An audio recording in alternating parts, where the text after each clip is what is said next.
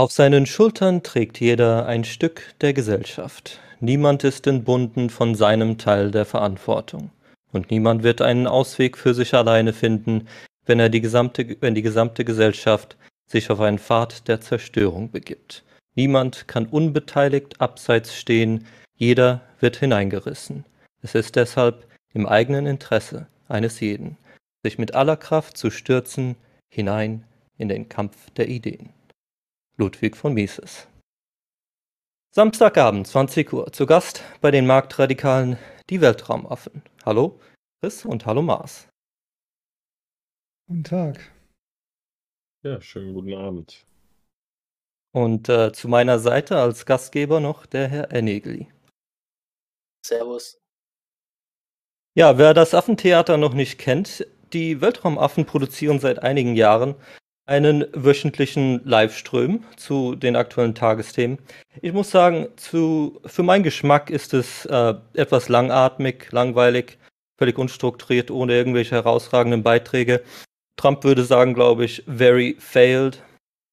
Das steht natürlich im völligen Gegensatz zu unserem hauseigenen Livestream, Jung, Brutal, Marktradikal, ein ebenfalls wöchentliches Format zum Tagesthemen, zufälligerweise zur gleichen Zeit jede Woche produziert von Unbesiert und dem Institut for Konava. Nun, aber Was bist du für ein Assi? Das ist echt raus hier. Du bist ja. Nein, Was? es ist nur dieses. Ihr seid, ihr sendet beide zur gleichen Zeit. Das ist, wollte ich nur thematisiert. Aber genug der Einleitung. Also ich freue mich wirklich, dass ihr hier seid und äh, ich, ich freue mich. Ich denke, eure Radikalisierung ist deutlich ausbaufähig. Äh, insofern äh, wollen wir mal das Gespräch anfangen. Ja, mit, dass du das in, in irgendeiner Form langatmig und langweilig findest, das liegt wahrscheinlich einfach dran, dass du die Aufmerksamkeit, Ausmer oh, oh, oh, Aufmerksamkeitsspanne eines Eichhörnchens hast. Äh, Das mag, mag sein. das äh, habe hab ich jetzt schon öfter auch die äh, nach dem Talk bei Casper gelesen, ich sei langweilig oder, oder langsam oder irgendwas. Oh Gott, ich hoffe, ich hoffe, das ist nicht untergegangen. Es, mir ging es einfach nur um die Gegenüberstellung zur jungen brutalen Marktradikal. Ne? Ist es, Nee, nee, ihr seid ich- halt die Konkurrenz, ne? Äh, ja, naja, gut, sagen wir mal so. Also, äh, es, es kloppen sich ja inzwischen genug äh, weltanschauliche Diskussionen um den Platz Sonntagabend 18 Uhr. Genau. Aber niemand sitzt auf diesem Platz so lange wie wir. das ist Alles, stimmt. was danach kam, hat sich dahin gedrängelt, würde ich jetzt mal so ganz vorsichtig sagen. Ich habe mich ja auch äh, diese, diese Zitate am Anfang, könnt ihr mir sagen, wo das herkommt, das ist, was das für einen Hintergrund hat? Ähm, das ist eigentlich ähm, die ganze Zeit eine relativ sporadische Geschichte gewesen. Wenn jemand eine Idee hatte, dann hat er dann am Anfang hat er gesagt, hier, ich habe eine Einleitung und dann haben wir die einfach genommen. Und ich habe in den letzten Monaten so ein bisschen angefangen, ähm, Songzeilen auf Deutsch zu übersetzen und die als, als kleine Mystery-Einleitung zu benutzen, damit der Zuschauer sich hinterher gut fühlen kann, wenn er erkannt hat, von aus welchem Song ich gerade im Endeffekt zitiert habe auf Deutsch. Ja, dann äh, vielleicht mal so ein bisschen abklopfen. Also ich bin ja auch noch nicht ganz, ich habe nicht so viel äh, von eurem Podcast gehört. Ähm, vielleicht mal ein bisschen abklopfen, was hier, wie eure Wahrnehmung von euch selbst oder vielleicht auch von den Marktradikalen ist. Also ähm, von, von R. Nägel, der hat ja, vielleicht kann der Nägel auch was dazu sagen. Also ich habe äh, den Begriff, naja, ihr habt eine einigermaßen gute Wahrnehmung von den Problemen der, der Tageszeit oder der, der Weltgeschichte. So nehme ich das wahr. Also Kulturmarxismus und derartiges. Weiß nicht, wie, wie nehmt ihr euch selber wahr? Oder falls es für andere, falls, falls es zu allgemein ist, wie, wie nehmt ihr die Marktradikalen wahr? Magst du was sagen dazu, Chris? Ja, keine Ahnung, was soll ich dazu sagen? Ja, wie nimmst du dich selber wahr, Chris? ich nehme mich Spiegel. nicht wahr. Naja, was ist äh, so Thema Werte, Ideen, Aufklärung, Wissenschaft, Freiheit? Ist es, äh, was sind das? Ist, ist das, gibt es da irgendwelche, keine Ahnung, würdet ihr euch einordnen in irgendeine Denkschule? Ist es irgend sowas? Ja, das ist ja schon mal nicht möglich, weil die Weltraumaffen im Gegensatz zu den Marktradikalen halt keine politische Vereinigung mit einer einheitlichen politischen Meinung sind. Die Weltraumaffen sind äh, eine, eine zufällig zusammengewürfelte Gruppe. Wenn ich das Wort jetzt hier erwähne, werden einige Leute stöhnen, aber es gibt uns wegen Gamergate, mm. weil wir alle irgendwie während Gamergate das Gefühl hatten, ähm, dass die Medien von einem, von einem Verteidiger praktisch äh, des Publikums zu jemandem geworden sind, der das Publikum erziehen, maßregeln und lenken möchte. Und eigentlich aus diesem Blickwinkel sind wir ähm, irgendwann, haben wir gesagt, Gamergate ist vorbei und Gamergate äh, ist auch ein, ein, viel zu enges Thema und haben uns dann praktisch ähm, auf Dinge gestürzt, die mit den gleichen Taktiken äh, im, im, realen Leben, wenn ich das mal so sagen würde, äh, darf, ähm, betrieben werden. Ja, wir sehen es ja jetzt zum Beispiel an dieser ganzen unseligen Diskussion um die Frau Vollbrecht und wie viele Geschlechter es gibt. Und es gibt noch tausend andere, ähm, tausend andere Beispiele dafür. Die Frau Faser ist ja sogar schon so weit, dass sie zukünftige Demonstranten praktisch in die Hassgruppenschublade steckt, um präventiv da schon mal den Leuten den Wind aus den Segeln zu nehmen. Also wir sehen diese Mechanismen, die wir in Gamergate gesehen haben, sehen wir in der Medien- und Aktivisten- und Politikwelt heute jeden Tag. Und deswegen gibt es uns noch. Und ja, die Marktradikalen, wie, wie, sehen wir die? Also wir haben ja ein, einmal ein Gründungsmitglied sozusagen von uns, der Abel ist ja mehr oder weniger selber sehr marktradikal, ist selber jemand, der sagt halt, äh, Etaismus ist falsch, Steuern sind Raub und solche Dinge. Ähm, ja, mich nimmt man nicht umsonst. Ne? Also hm? geworden. Der war ja früher auch bei Attack und so unter solchen Geschichten und da ja so ein bisschen eine Entwicklung durchgemacht. Ja, auf jeden Fall. Genau, ähm. Abel war ja bei JBM auch mal zu Gast, also ja, klar. Mhm. Also das ist für viele, glaube ich, da Ich kann mich noch erinnern, äh, also dieses, es gibt ja diese Gelman-Amnesie, glaube ich, ist der Begriff dafür, wenn man auf einmal selber sich auskennt in irgendeinem Themengebiet, worauf die Presse sich auf einmal stürzt und man nimmt dann auf einmal wahr, ey, die Leute, die kennen sich überhaupt nicht aus. Die, die nicht nur, dass sie äh, uninformiert sind, die kriegen noch nicht mal hin, Ursache und Wirkung in der richtigen Reihenfolge irgendwie zu, zu darzustellen. Äh, bei mir war das, glaube ich, so Ende der 90er so Thema Killerspiele. Ja, also das ist da ein bisschen eine Echo gerade von wahrscheinlich oder eine, ja, eine ähnliche Jein. Situation. Jein, also die Killerspiele waren ja mehr so eine Moral Panic. Da hieß es ja irgendwie, ja, oh, oh Gott, unsere Kinder bringen irgendwelche Leute um, weil sie das in den Spielen gesehen haben. Aber das ist ohne so eine zweite metapolitische Ebene gelaufen, wie das, ja. wie das bei Gamergate der Fall war. Ja, und die Killerspiele waren ja auch eher außerhalb. Also da haben wir die Leute, die jetzt aus der Spielepresse oder so, die haben das ja eher belächelt und dagegen angeredet. Und das war ja gerade bei Gamergate anders. Da war ja quasi der Anruf vom Inneren des Hauses, sage ich jetzt mal. Also klar, natürlich von irgendwelchen Aktivisten und so, die sich da rein begeben haben, weil das halt irgendwie so der Teil von der Popkultur irgendwie war, den sie sich jetzt mal ausgesucht hatten. Also ein gutes Beispiel dafür ist ja diese Dame namens Anita Sarkeesian, die ja, bevor sie Videos zu Gaming gemacht hat, auch Videos zu irgendwie Rapmusik oder Popmusik oder irgendwas gemacht hat und warum das alles ganz furchtbar ist. Und bei dieser Gaming-Sache hat sie dann halt irgendwie was gefunden, wo dann ja sich da eine Kontroverse daraus irgendwie stricken ließ. Die Leute darauf angesprungen sind aus den Medien und so, weil das ist ja so ein bisschen deren Beuteschema halt auch oder generell diese Problematisierung, weil man kann ja, man kann ja schlechten Artikel schreiben darüber, dass jetzt gerade mal irgendwie alle Züge irgendwie pünktlich angekommen sind und ohne Verspätung und alles ist prima und so. Oder alle Flugzeuge sind gelandet oder irgendwas. Das sind ja keine mhm. Nachrichten. Und genauso ist alle Leute haben viel Spaß damit, irgendwie ihren Hobbys nachzugehen. Auch keine Nachricht. Aber irgendwie, das ist schädlich für uns und das zerstört unsere Jugend und gefährdet unsere Frauen und äh, macht unsere Männer verrückt. Das, ist, das sind dann halt sogenannte gesellschaftlich relevante Themen, ne? also die dann aufgegriffen werden. Und das ist auch so ein bisschen der Knackpunkt ja generell bei diesem ganzen Kram. Es geht halt nur mit Opfertum natürlich. Also man, damit man die Leute irgendwie dazu gewinnt, hinter solchen äh, Gerechtigkeitsthemen dahinterher zu laufen, muss man halt sagen, hier, die Leute leiden, ne? ganz furchtbar. Und, äh, und es wird dann noch nicht mal erklärt, wie man jetzt konkret dieses Leiden irgendwie beenden kann. Es wird einfach nur angenommen, dass dann halt sich komplett dahinter schmeißen, hinter die Ideologie dazu einfach geeignet ist. Ne? Also es war ja jahrelang irgendwie so, dass zum Beispiel der Linkspartei, die halt gesagt haben, so ja, hier die Frauen, ähm, da gibt es Machtstrukturen und so und die leiden. Und dann wurde halt einfach angenommen, dass, ja, wenn man jetzt einfach halt das durchsetzt, was die Linkspartei macht und schon lange gemacht hätte, dann wäre dieses Problem halt, dieses Leiden halt behoben. Und jetzt in diesem Jahr haben wir dann halt jetzt Machtstrukturen in der Linkspartei, weil die natürlich nicht wissen, wie sie dieses Problem beheben, sondern es wird einfach immer nur postuliert und dann halt eben angenommen, dass das halt durch die Durchsetzung, komplette Durchsetzung von deren Ideologie dann einfach das Problem halt behoben wird. Ja.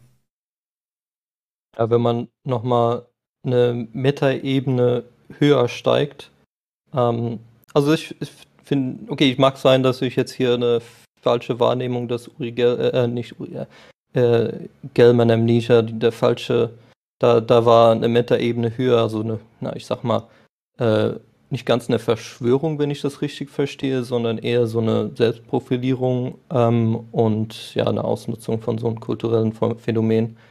Ähm, aber wenn man dann nochmal eine Ebene höher geht, also das ist ja, das ist, das ist so das Thema der Marktradikalen oder das Thema von, von dieser österreichischen Denkschule. Ähm, die Gesellschaft, äh, also im gesellschaftlichen Verständnis davon, wie man Probleme löst oder wie man zur Wahrheit kommt, das ist, äh, ja, ich sag mal, äh, grundsätzlich kaputt. Ähm, ja, so ist es, die, die, die Aufklärung wurde nicht wirklich verstanden, glaube ich. Also das, was an der Aufklärung wertvoll war. Und ähm, ja, also diese, dieses draufgesetzt, also dass man immer von oben herab alles machen muss und dass man nicht versteht, äh, wie, wie Lösungen natürlich von unten herauf dezentral entstehen. Ähm, das ist so, glaube ich, ein grundsätzliches Problem. Und das ist dann, wenn, wenn jemand, der sich nicht mit diesen Ideen beschäftigt, ähm, das schlägt dann in dem Moment auf, wo er auf einmal selber betroffen ist. Also das ist, äh, das ist ein riesiges Problem, dass die Apathie da ist und ähm, man sich halt, na okay, was heißt riesiges Problem? Also ist natürlich okay, wenn jeder sich selbst mit seinem eigenen Leben beschäftigt, vor, vordergründig, aber da wir ja hier eine Demokratie haben, ist äh, mutmaßlich jeder angehalten, sich zu informieren und zu verstehen, wie, was die Konsequenzen der eigenen Entscheidung, der Wahlentscheidung ist. Aber naja, das ist, das, da, da müsste ja wirklich eigentlich so diese eine philosophische Grundausbildung durchlaufen, damit er da wirklich mhm. versteht, was die, die, was da die Konsequenzen der eigenen Handlungen sind. Das macht halt keiner. Und ja, das, ähm, ja, das kann ja auch keiner absehen. Also weder die Leute, die diese Sachen implementieren wollen, können das ja schon nicht absehen, was die Konsequenzen ihres Handelns sind. Nicht in jedem Detail, aber in ja, es, es ist fast gar nicht. Also da gibt es ja so viele Beispiele, gerade von dem ähm, ich lese ja ganz gerne immer mal die Sachen von dem Malcolm Gladwell. Der ist ja eigentlich darauf spezialisiert, solche Geschichten zu erzählen, wo Leute halt gedacht haben, dass dies und jenes zu dem und dem führt und das aber halt nicht funktioniert, so wie man das denkt. Und das liegt, glaube ich, in der Natur der Dinge, dass man ja sich irrt. Also, und deswegen muss man ja in kleinen Schritten gehen, Sachen halt wieder zurückdrehen, wenn man merkt, dass es keine guten Anreize sind und so. Aber wir haben ja, glaube ich, in Deutschland auch so ein bisschen das Problem, dass wir immer gleich, also in Deutschland, glaube ich, das ist natürlich nicht nur, nur in Deutschland ein Problem, aber ich habe zumindest das Gefühl, dass es in Deutschland ganz besonders so ist und schon länger so war, auch, also auch historisch gesehen, dass wir halt immer sofort die Utopie wollen. Das muss halt immer sofort so sein. Es reicht nicht aus, hier und da mal ein bisschen Gerechtigkeit zu machen, sondern das muss halt gleich, muss halt gleich alles gerecht sein, ansonsten bringt es halt nichts. Und es reicht auch nicht aus, hier und da mal irgendwie, also auf der rechten Seite gibt es das natürlich auch irgendwie, dass man, keine Ahnung, es muss dann gleich Deutschland auch über allem stehen oder so. Es reicht dann auch nicht aus, wenn man sich einfach nur zufrieden ist. Und äh, ja, das ist, glaube ich, auch so ein bisschen das Problem, dass man da immer sofort, und es reicht halt nur nicht aus, wenn ein paar Leute dann halt irgendwie erfolgreich sind und die meisten Leute halt irgendwie klarkommen, sondern das muss halt, äh, ja, es müssen halt alle Leute, müssen halt, müssen halt top sein. Und wenn das nicht geht, weil es wenig Frauen in Führungspositionen hat oder so, ist es auch egal, wenn die alle glücklich sind oder die meisten von denen halt glücklich sind oder die Leute, die unglücklich sind, dann wenigstens nicht total irgendwie im Joch leben oder so, sondern wir brauchen halt die Utopie. Es geht halt nicht. Keine halben Sachen, so Regel auf 130. Ansonsten sind wir ja noch nicht fertig. Ja. Dann müssen wir ja weiterhin die Leute dazu zwingen, damit zu laufen. Und äh, ja. ja, und genau an dem Punkt, oder zumindest ist das eine, meine Beobachtung, vielleicht, vielleicht äh, seht ihr das anders, fand ich das sehr, sehr bemerkenswert, wie wir besonders über die, die letzten Jahre, also aber jetzt, also Zeitraum von zehn Jahren gesprochen, ja, ähm, wie, wie die Presse wirklich immer mehr sich aufgespielt hat, zu sagen, wir sind weg von einer Berichterstattung hin zu einer, wir erziehen die Menschen. So, das haben wir mhm. dann ja auch ähm, mehr oder weniger ein bisschen auf die Nase gebunden bekommen beim Thema dieser, dieser Framing Manuals oder wie die die wir dann genannt haben im, im, bei den öffentlich-rechtlichen. So, so dieses Thema, ja, aber das hilft ja sozusagen, wenn wir das so und so formulieren, dann stützt das ja das politische Narrativ der unserer Oppositionellen oder so. Und aber auch ja Aussagen auf, auf der Republika, die hier und da mal gefallen sind. Und, und das hat einfach dann irgendwo ja auch gezeigt, dass die Journalisten, oder, oder zumindest scheint die Tendenz da zu sein, dass die viele Journalisten, die mittlerweile eben da auch arbeiten, ihren Job gar nicht mehr als einen, einen journalistischen Job nach dem, also so, so dieses Whistleblower-Ding, ja, wo man früher dachte, okay, das ist ein Journalist, der fährt um die Welt, der, der wird, der wird irgendwo am, ne, am Ende der Welt irgendwo mal beschossen, weil er irgendwie versucht, eine, eine große Story aufzudecken.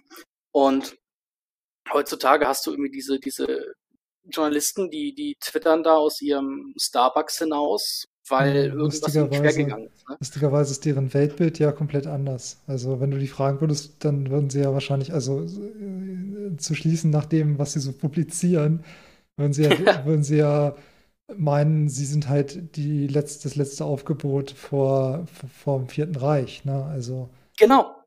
Ja. Und äh, ja, die sehen sich ja absolut so, ähm, ja, dass sie halt jetzt dazu da sind, das halt zu verhindern. Und das ist ja auch immer so dieses Ding von diesem Antifaschismus, dass sie es ja so hindrehen, dass es nur zwei Positionen gibt. Also es gibt die Position Faschismus und es gibt die Position Kommunismus. Und das sind ja die zwei Ziele der Geschichte sozusagen. Und wenn jetzt also die Geschichte sich nicht in Richtung Kommunismus be bewegt, dann bewegt sie sich in Richtung Faschismus. Und das ist ja auch deren Definition von Freiheit im Endeffekt, dass sie sagen, ähm, wenn die Leute frei sind, dann bedeutet das nur, dass sie nicht gezwungen werden, sich nicht für den Faschismus zu entscheiden und das bedeutet, dass sie dann hinterher beim Faschismus rauskommen. Also, ja, das ist so. Das ist genau, das ist so. Ich habe jetzt einen Gedanken ein bisschen länger festgehalten, den ich ganz gerne nochmal formulieren würde. Also der ähm, Manuel hat eben gesagt, ähm, in der Demokratie sollte sich normalerweise was von unten nach oben entwickeln, wenn ich das richtig noch im Gedächtnis habe. Sollte das nicht hat nichts mit Demokratie zu tun, aber in einer freien, vernünftigen Gesellschaft ist das so, ja. Hm. Ja, aber dann, dann ist doch, mein Punkt wäre jetzt zu sagen, genau diese Geschichte, vor der wir jetzt stehen, mit dem Vokismus, mit, mit äh, den Auswüchsen von 68ern und Frankfurter Schule, ähm, genau da haben wir doch eine Bewegung, die ist von unten gekommen. Die hat sich durch die Institutionen des Staates nach oben gearbeitet, weil sie was verbessern wollte. Und jetzt, wo sie oben sind, benutzen sie krass autoritäre Mittel, um das durchzusetzen, was sie, was sie formuliert haben. Und es ist auch nicht so gewesen, ist auch nicht so, dass sich die Positionen nicht geändert haben, sondern ähm, die, diese, diese Bewegung ist eigentlich gekapert worden, jetzt von der neuen Bewegung, dieser Woken-Geschichte. Wie, wie, wie willst du denn in einem gerechten Staat sicherstellen, dass halt nicht die falschen Leute von unten nach oben sickern, wie es jetzt äh, in unserem Staat passiert ist. Ja, zunächst mal, wie ich das gemeint habe. Also ich benutze immer sehr gerne das äh, Modell aus der Evolution, also äh, zufällige Mutation, natürliche Selektion.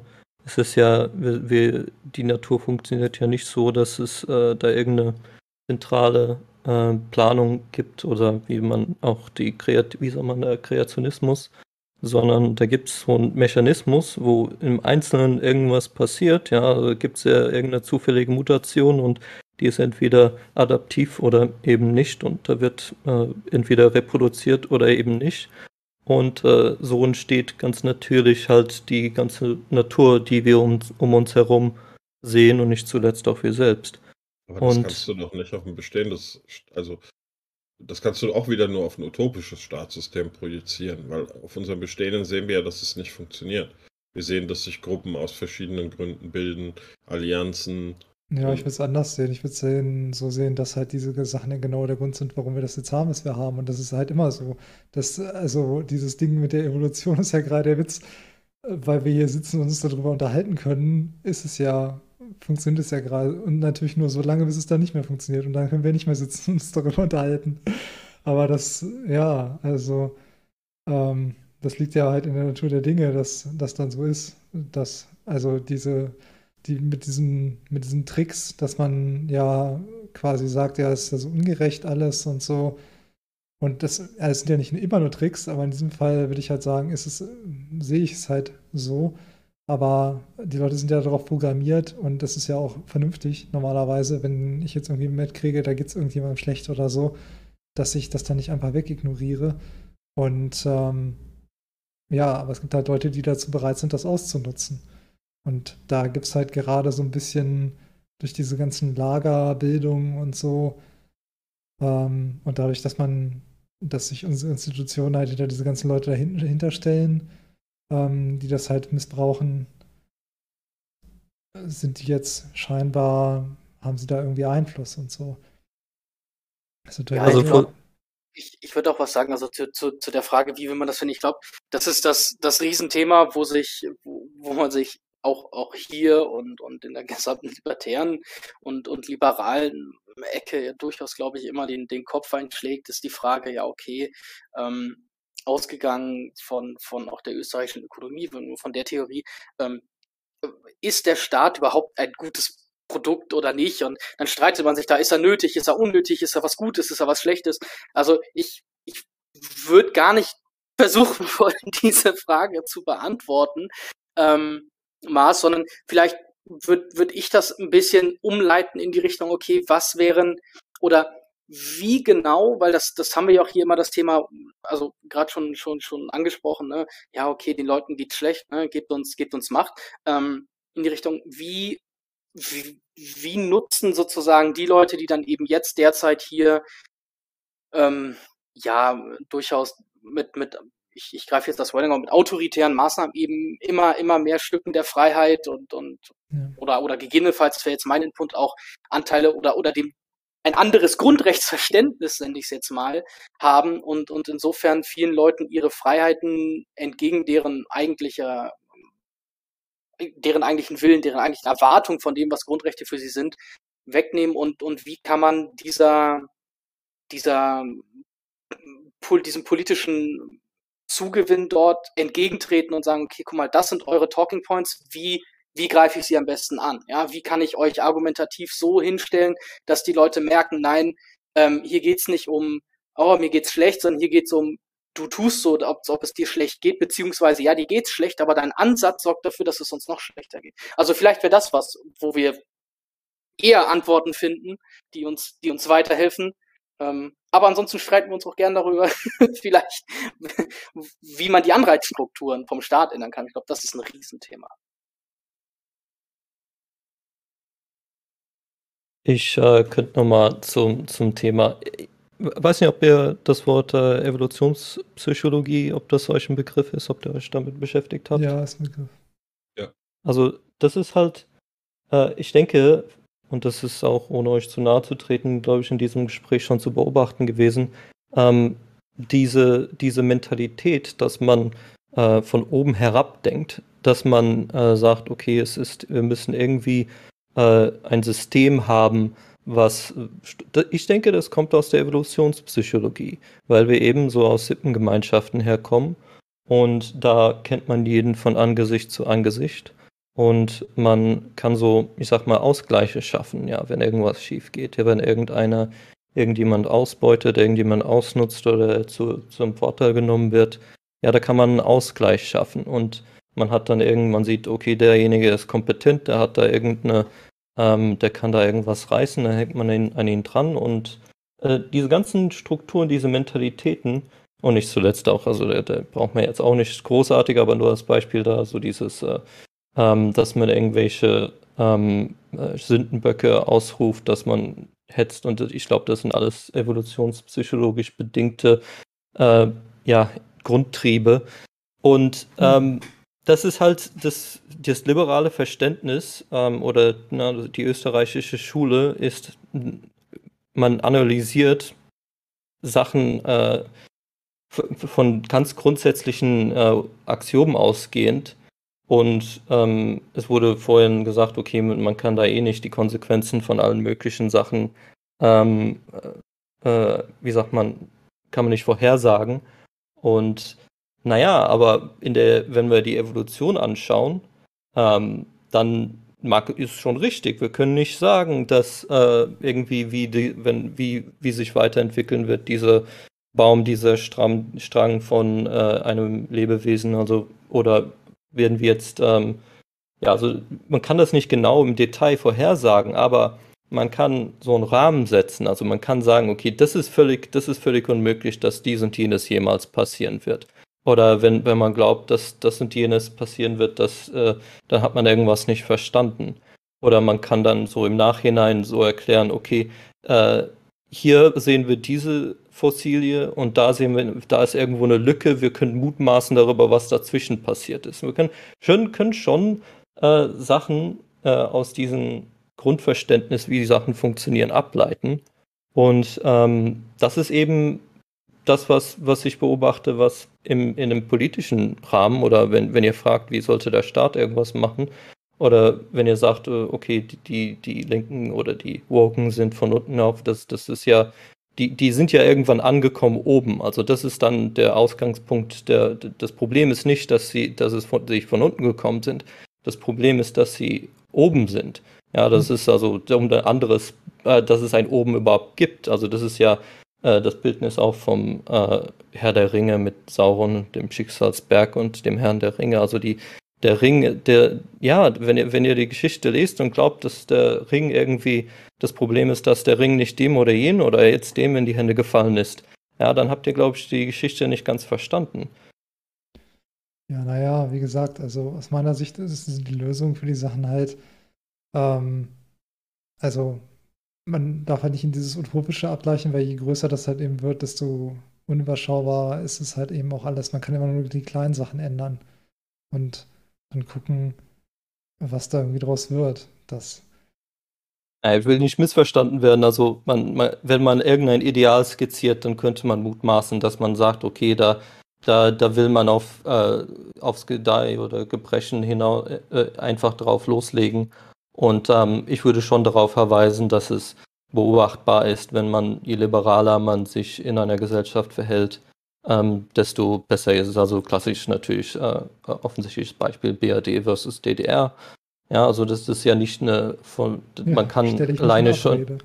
Ja, wenn man, also man kann, man muss ja nicht gleich die Utopie äh, skizzieren und um zu sagen, okay, die Richtung, die wir gehen müssen, das wäre jetzt tendenziell erstmal so.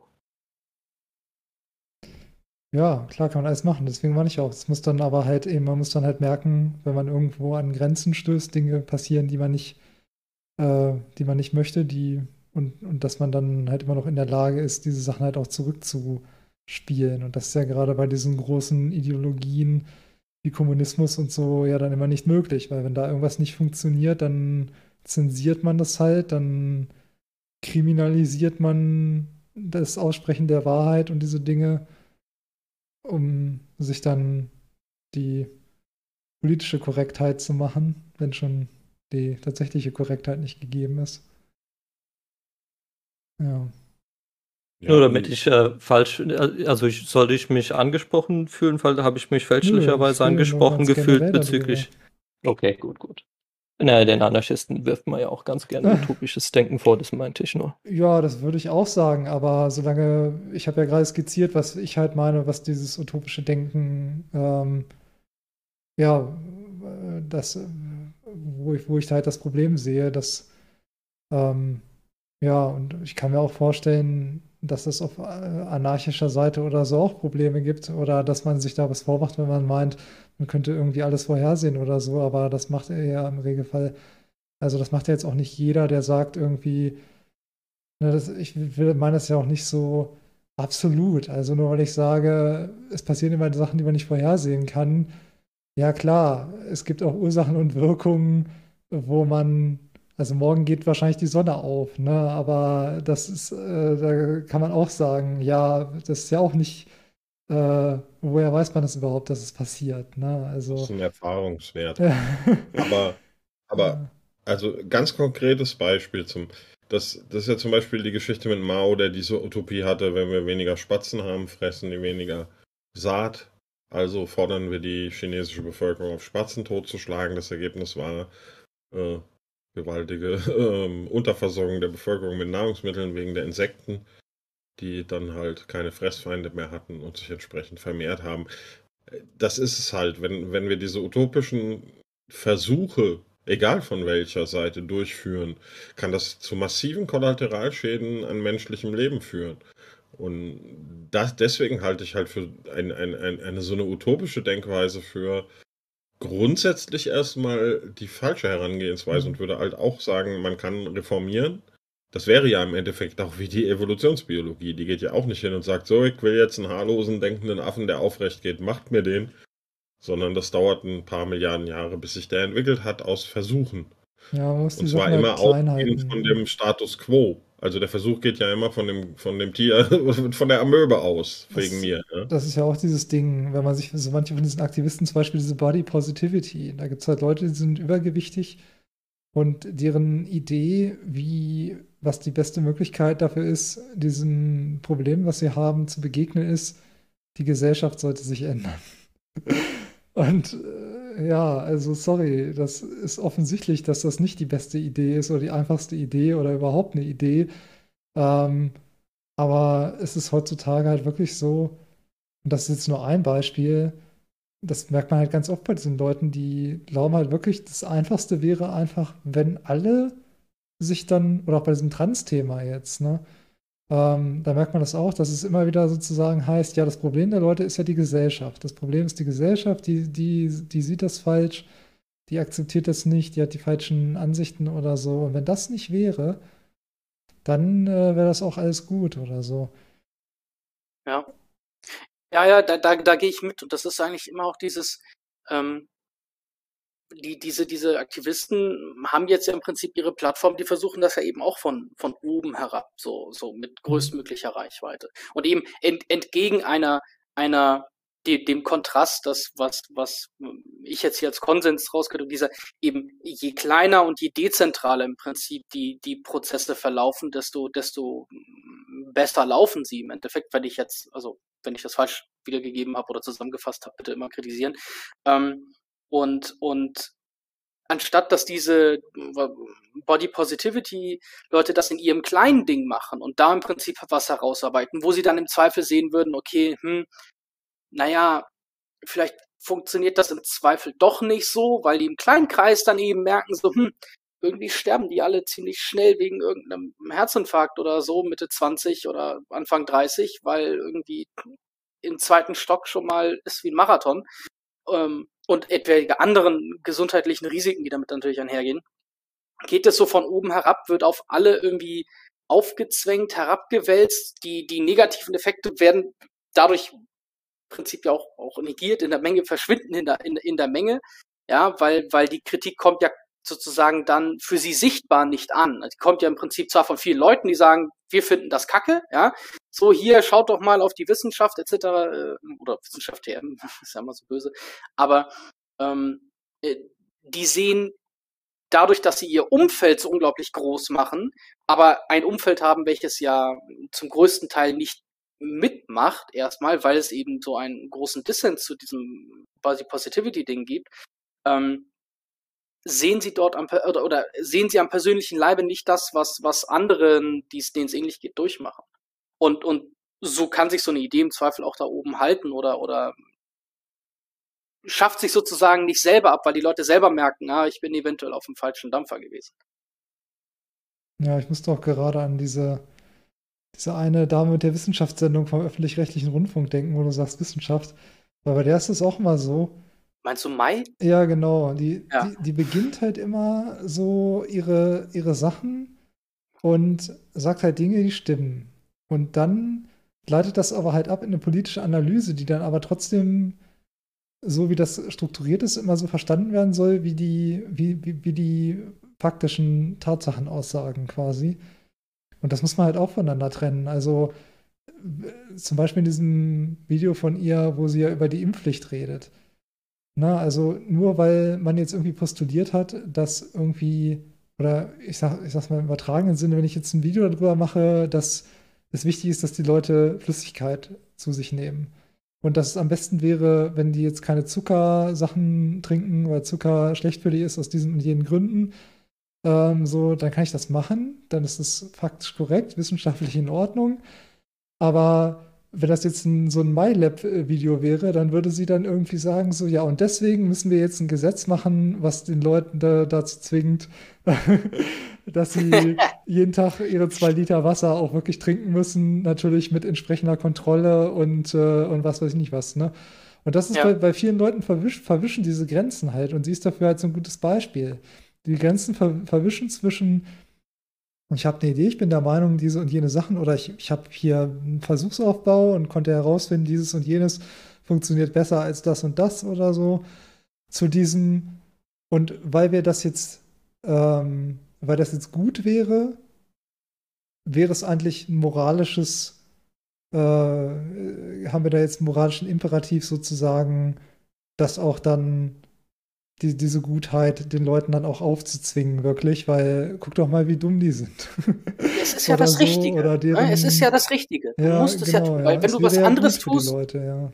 genau, dann ist das ja schlecht. Ja, und, und, ich, und die Sache ist ja, und, und da ist, glaube ich, auch viel so dieser Disconnect. Klar, man kann sich und sollte sich wahrscheinlich auch hinstellen und diese Sachen dann äh, den Leuten halt sagen, ne, dies und das ist schlecht für dich oder so. Ähm, das ist vollkommen richtig und in Ordnung. Das Problem ist dann halt, dieses Ding von wegen, und deswegen müssen wir das jetzt machen und kontrollieren und was weiß ich nicht was. Na, das. Ja. Ja, und klar, da gibt es auch wieder andere Beispiele für, also mit diesem verbleiten Benzin oder so, was wir mal hatten, äh, dass wir das nicht mehr haben, ist sicherlich äh, eine bessere Sache. Ähm, aber nur weil es solche Beispiele gibt, heißt es halt trotzdem nicht, das auch da wieder, ne? Also diesen, man darf da nicht zu kleinteilig werden und den Leuten zu viel ähm, reinreden in Sachen, die halt gehen, die halt nur nicht so gut sind. Ne? Und, und da äh, eskaliert es dann, glaube ich, auch so ein bisschen, dass die Leute dann halt meinen, so, ja, okay, wir haben jetzt zwar hier viele kleine Sachen, aber die summieren sich ja dann wieder alle und äh, oder halt so extrem denken, dass es gibt halt nur die Möglichkeiten, entweder du trinkst halt genauso viel Wasser, wie wir dir sagen, und welches ohne Zucker. Ähm, oder du stirbst. Ne? Es kann ja nicht irgendwie sein, dass es dir einfach nur schlecht geht oder so. Ähm, oder es besser wäre, wenn das so wäre, sondern na, genauso wie, ja, oder entweder du nimmst diese Impfung oder du stirbst an Corona oder du hast Langzeit-Corona oder so. Das ist ja, ja auch so ein Caps Ding, ne? ich möchte Sie bitten, hier die wissenschaftliche Ebene nicht zu verlassen. Die Impfung ist wichtig. Okay. Und ohne sie werden allein in Deutschland in diesem Winter drei Milliarden Menschen sterben. Das stimmt natürlich. Ja. Herr Lauterbach. ja, aber genau das ist es ja irgendwo, ne? Dieses, dieses Verständnis vom, vom Umgang miteinander. Und ich meine, klar, ich, ich würde behaupten, hier sitzen gerade die unterschiedlichsten äh, Alters, Altersgruppen zusammen. Das heißt, jeder hat ähm, irgendwo eine, eine andere Erfahrung gemacht in irgendwelchen Bildungseinrichtungen, ähm, aber jetzt, was weiß ich, mit Blick auf, auf die Schule, ähm, da habe ich das Gefühl gehabt, dass es damals schon ein bisschen so dieser Anreiz zum Beispiel dafür gesetzt wurde, dass man eben nicht hingeht und sagt, guck mal, ähm, zum Beispiel solche Sprüche wie, ähm, ähm also die jetzt im Kontrast stehen, sowas wie, ja, behandle andere Leute so, wie du selbst behandelt werden möchtest, ja. So, und das denke ich mir so, was für ein großartiger Spruch. Ich meine, klar, ne, wenn, ich möchte nicht, dass mir einer einen in die Fresse haut, also tue ich es keinem anderen an. So, und ähm, in zumindest meiner Schule war das dann damals so, die, diese Anreizstruktur schien immer schon vom Narrativ her, wie es so beigebracht wurde, war das immer schon dieser Kampf, okay, das muss aber, das Richtige muss getan werden. Im, im Narrativ, okay, wenn du es für das Richtige tust, dann ist das gut. Ja, so. Und ähm, dann, dann konnte ich das zumindest bei manchen Leuten beobachten, die dann auch immer in diesem Bereich unterwegs waren, von wegen, ja, ne, Nazis hier, die, die auf ein, eine reinhauen und sowas, ähm, die, die sich dann sehr schnell verloren in, in so einem, wenn ich das Richtige tue oder das richtige Ziel habe, dann. Oh, gerade eben wärst du zum Roboter, Herr Nägel. Äh, Internet oder was? Jetzt geht's wieder. Ja, versuch's Oh, nochmal. Ah. Sorry, okay. Also ich, ich will kurz anmerken, das ist eine der ältesten Phrasen, die wir aus Gamergate mitgebracht haben und immer wieder äh, gerne zitieren von einem ähm, äh, Filmkritiker aus Amerika, der damals gesagt hat, es gibt keine falschen Taktiken, es gibt nur falsche Ziele in Bezug Ja. darauf, was man mit Anhängern oder Unterstützern von Gamergate tun sollte. Also die, diese, dieses Mindset ist unheimlich weit verbreitet inzwischen. Und zu dem Ja. Unterschied, was Bildung und Schulsystem angeht, ich bin ja wahrscheinlich der Älteste hier in dem, in dem Laden. Ich habe meine Schulbildung äh, von, von Mitte der 70er Jahre bis Ende der 80er Jahre in Deutschland erhalten.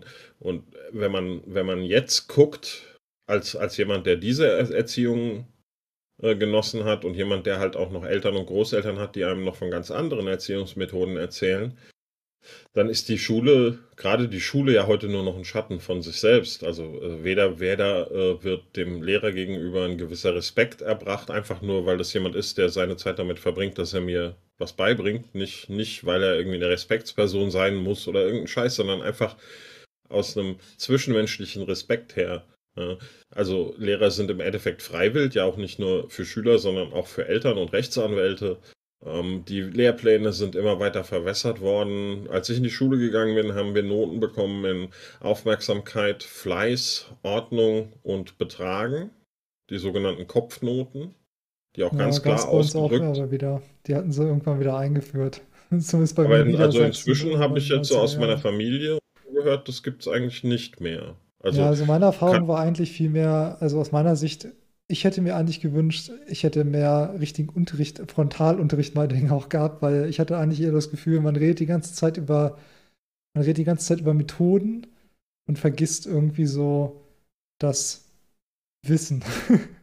Das war Hm. eher so meine Erfahrung auf jeden Ja, du Fall. bist ja auch schon wieder ein paar Jährchen jünger als ich. Und da irgendwo ist ja auch dieses Ja, es Abrutschen äh, des gibt ja ganz große passiert. Unterschiede ja. halt eben auch. Ne? Ich weiß auch nicht, ob man das so pauschal halt einfach sagen kann. Aber da gibt es auch ganz andere Schulen, Schulformen. Ja, natürlich in Lehrer. Privatschulen und so wird heute noch wahrscheinlich so ähnlich unterrichtet, wie ich das erlebt habe oder du. Aber meine Wenn ich halt die- auch anders. allein man, die- und das merkt man ja auch, also das sollte ja wahrscheinlich auch so ein großer Unterschied sein von diesem Geschlechterempfinden von den Schulen. Also das, das ist ja mit diesen Sprachfächern, ähm, die, die haben jetzt ziemlich das auch, also die haben viel, viel größeren, viel größeren Raum mittlerweile eingenommen als die naturwissenschaftlichen Sachen. Und ja, die Mädchen sind da halt äh, besser geeignet und die oder äh, tun sich da weniger schwer im Regelfall.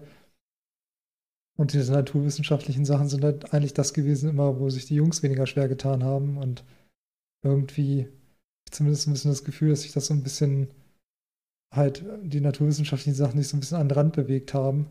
Vielleicht auch deswegen, weil ja natürlich die meisten Lehrer ja auch Sprachlehrer sind und die von den naturwissenschaftlichen Fächern ja meistens Leute sind, die das mit dem Lehrersein quasi erst im zweiten Gang oder so gemacht haben. Also nicht die Leute, die jetzt in ihr Berufsleben gestartet sind und sich direkt gedacht haben, ich werde jetzt Lehrer. hm, Und das macht vielleicht auch nochmal einen Unterschied, aber ja, das war auf jeden Fall so meine Erfahrung. Ich hätte viel lieber mehr Naturwissenschaft gehabt und äh, viel lieber mehr gelernt. Ich hatte eigentlich das Gefühl, als ich aus der Schule raus bin, dass ich so ziemlich überhaupt nichts weiß. Also so außer den absoluten Basics. Ja, aber es Ja. kommt natürlich auch auf die Person an. Ja, man muss, das ist ja auch ein, ein Ding, warum ich Schule, so wie ich sie erlebt habe, eigentlich ganz gut fand, weil sie dir halt auch außerhalb deines Elternhauses Perspektiven auf Themen und auf Interessengebiete vermittelt hat. Und heute weiß ich nicht, ob das noch in, in der Form passiert, ob das überhaupt noch möglich ist und ob, ob das überhaupt noch interessant ist in der Welt von heute, wo es viel mehr um, um, um, um digitalen Scheiß geht und um Handy und Instagram. Und Ja, keine Ahnung, ist ja ein zweischneidiges Schwert. Auf der anderen Seite hast du heutzutage ja die ganzen Sachen so präsent wie noch nie, ne? Also kannst ja jetzt losgehen und irgendwelche Bücher lesen, die du früher gar nicht gefunden hättest, wenn die da ja, aber wahrscheinlich sind. gucken die Leute mit 99%iger Wahrscheinlichkeit eher ein Rainer Winkler-Video oder. Ja, Oder was Oh, das neue von Cut. Condancula ist gut. Aber das, das schließt sich ja Das auch war nicht lustig, aus. ja, Ne? das habe ich auch schon gesehen. Schließt sich ja auch nicht aus. Du kannst ja auch Count Dankula Video oder sowas gucken und, und irgendwelchen. Mm, Ja, natürlich. Aber, aber du brauchst halt auch irgendwoher diesen Ansp Ansporn, dich für Dinge zu Ja, aber interessieren. Und kriegt ich man den weiß in der nicht, wo Schule? der. Weil bei mir war es halt eben so, ich glaube, bin schon wir in der greifen Schule. jetzt ein bisschen weit weg, aber Ja, bei mir war es auf jeden Fall so, ich habe mir eigentlich alles selber beigebracht, was, was heute in meinem Leben irgendeine Rolle spielt. Und mm, ähm, die Schule hat mich dann nur insofern so animiert, dass ich da halt nichts nichts äh, gekriegt habe, was mich so richtig gekickt hat. Und äh, dann sucht man sich das halt selber, ne? Also, Das ja. ist genau das Ding. Also, das ist, äh, Unbasiert hat immer einen schönen Bruch, Spruch dazu. Wir werden alle als Anarchisten geboren Hm, und die Schule macht uns zu Stazis. also Und das ist halt, man muss sich ja schon überlegen, was, was ist die Hauptlektion in der Schule? Ja, jeden Tag, jede Stunde, es ist über Jahre hinweg eine Lektion immer durchweg. Hinsetzen, still sein, ruhig sein, zuhören.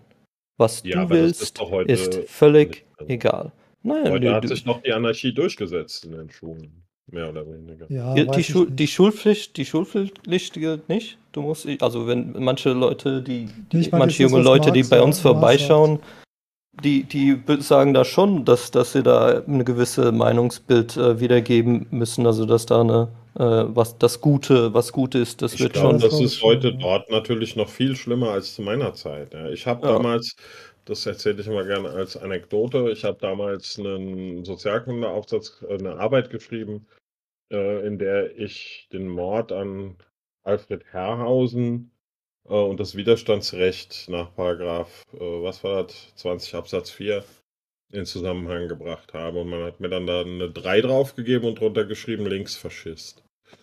Ja, völlig zu Recht damals, glaube ich. Ähm, ja, aber das konnte ich machen. Ne? Und ich habe eine Note drauf gekriegt, mit der ich äh, äh, leben konnte. Aber ich glaube, heute würden die wahrscheinlich den Verfassungsschutz anrufen, Nee, den ich glaube nicht. Nicht, nicht in dem Fall. In dem Fall, in dem Fall konntest du dich wahrscheinlich auf vier verschiedene Faktenchecks beziehen oder so.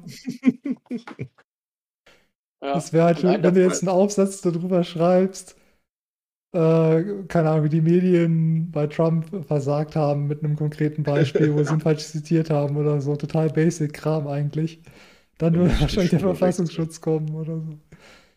Das andere, was das Ganze so ein bisschen verkennt, ist äh, so ein grundsätzliches wirtschaftliches, äh, wirtschaftliche Idee, Opportunitätskosten. Ja, nur weil du, du, du hast ja die alternative Geschichte, wie sieht die aus? Sieht die aus, dass du einfach mit einem äh, Finger in der Nase die ganze Zeit rumgesessen hättest? Ist das die Alternativ zur Geschichte zu einer staatlichen Schul, zum staatlichen Schulweg? Ich, ich glaube nicht. Ich glaube, wenn man bedenkt, wie viel Kohle da pro Schüler reingebuttert wird, dass da durchaus auch andere Alternativen äh, zu, ja, zu einer Aussicht stehen, wie, wie Kinder Ja, ausgebildet denke werden. auch. Ja, es ist vielleicht auch wie beim Ja, aber Journalismus so, dass vielleicht auch die Klientel der Leute, die da halt größtenteils sich davon angezogen fühlt.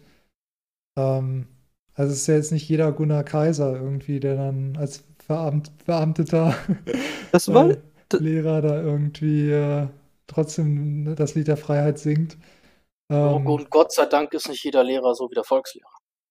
Ja, das ist natürlich auch wahr, ja. Aber das ist, glaube ich, auch eine absolute Ausnahme gewesen. Im meisten Fall sind die Leute ja eher, eher Also so ein wir haben auch einen, unterwegs.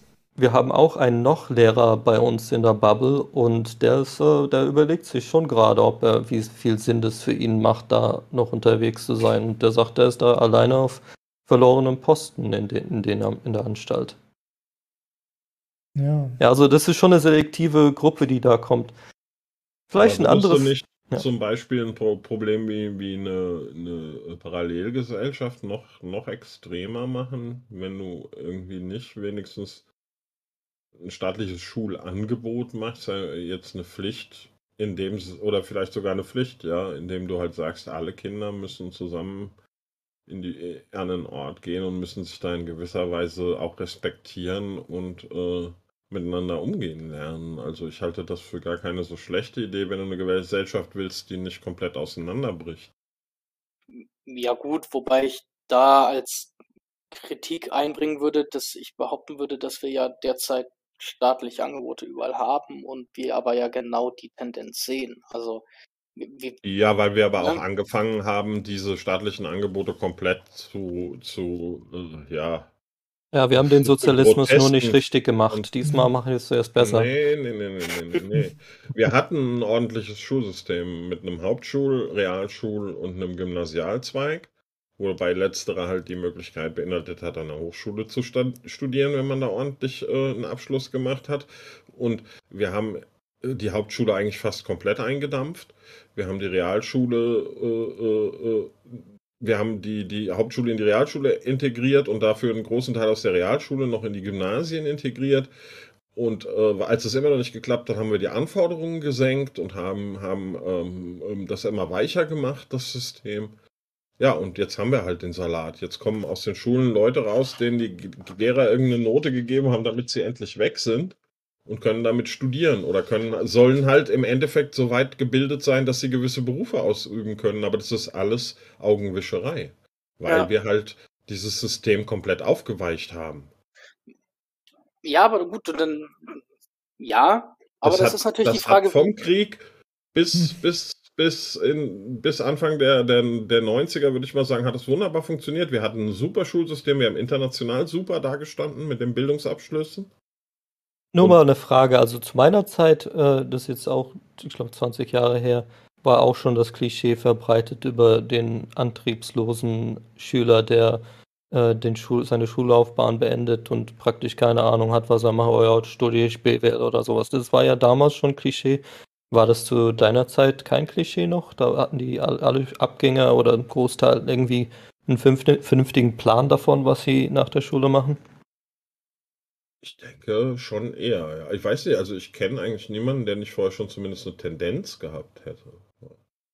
Wir hatten zum Beispiel einen sehr frommen, der ist wirklich katholischer Priester geworden. Hm. Ähm, Das war kein gutes Beispiel.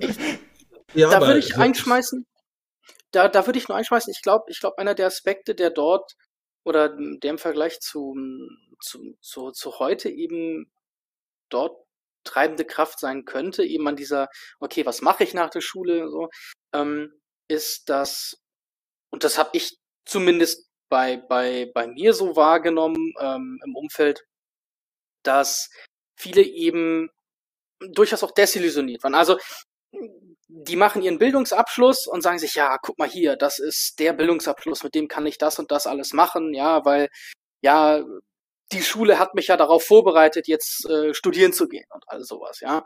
Und äh, dann fangen die an zu studieren und merken irgendwie so, hm, das ist ja was ganz anderes. Also die kommen aus einem aus einem Schulsystem raus, wo sie wo sie was weiß ich, mit, mit die besten Noten hatten. Und auf einmal sitzen sie in, auf, auf, auf der Bank in der Uni und merken, heilige Scheiße, ähm, ich, ich muss für eine Klausur hier im, im, äh, im ersten Semester oder was, muss ich mehr, mehr lernen als fürs Abitur.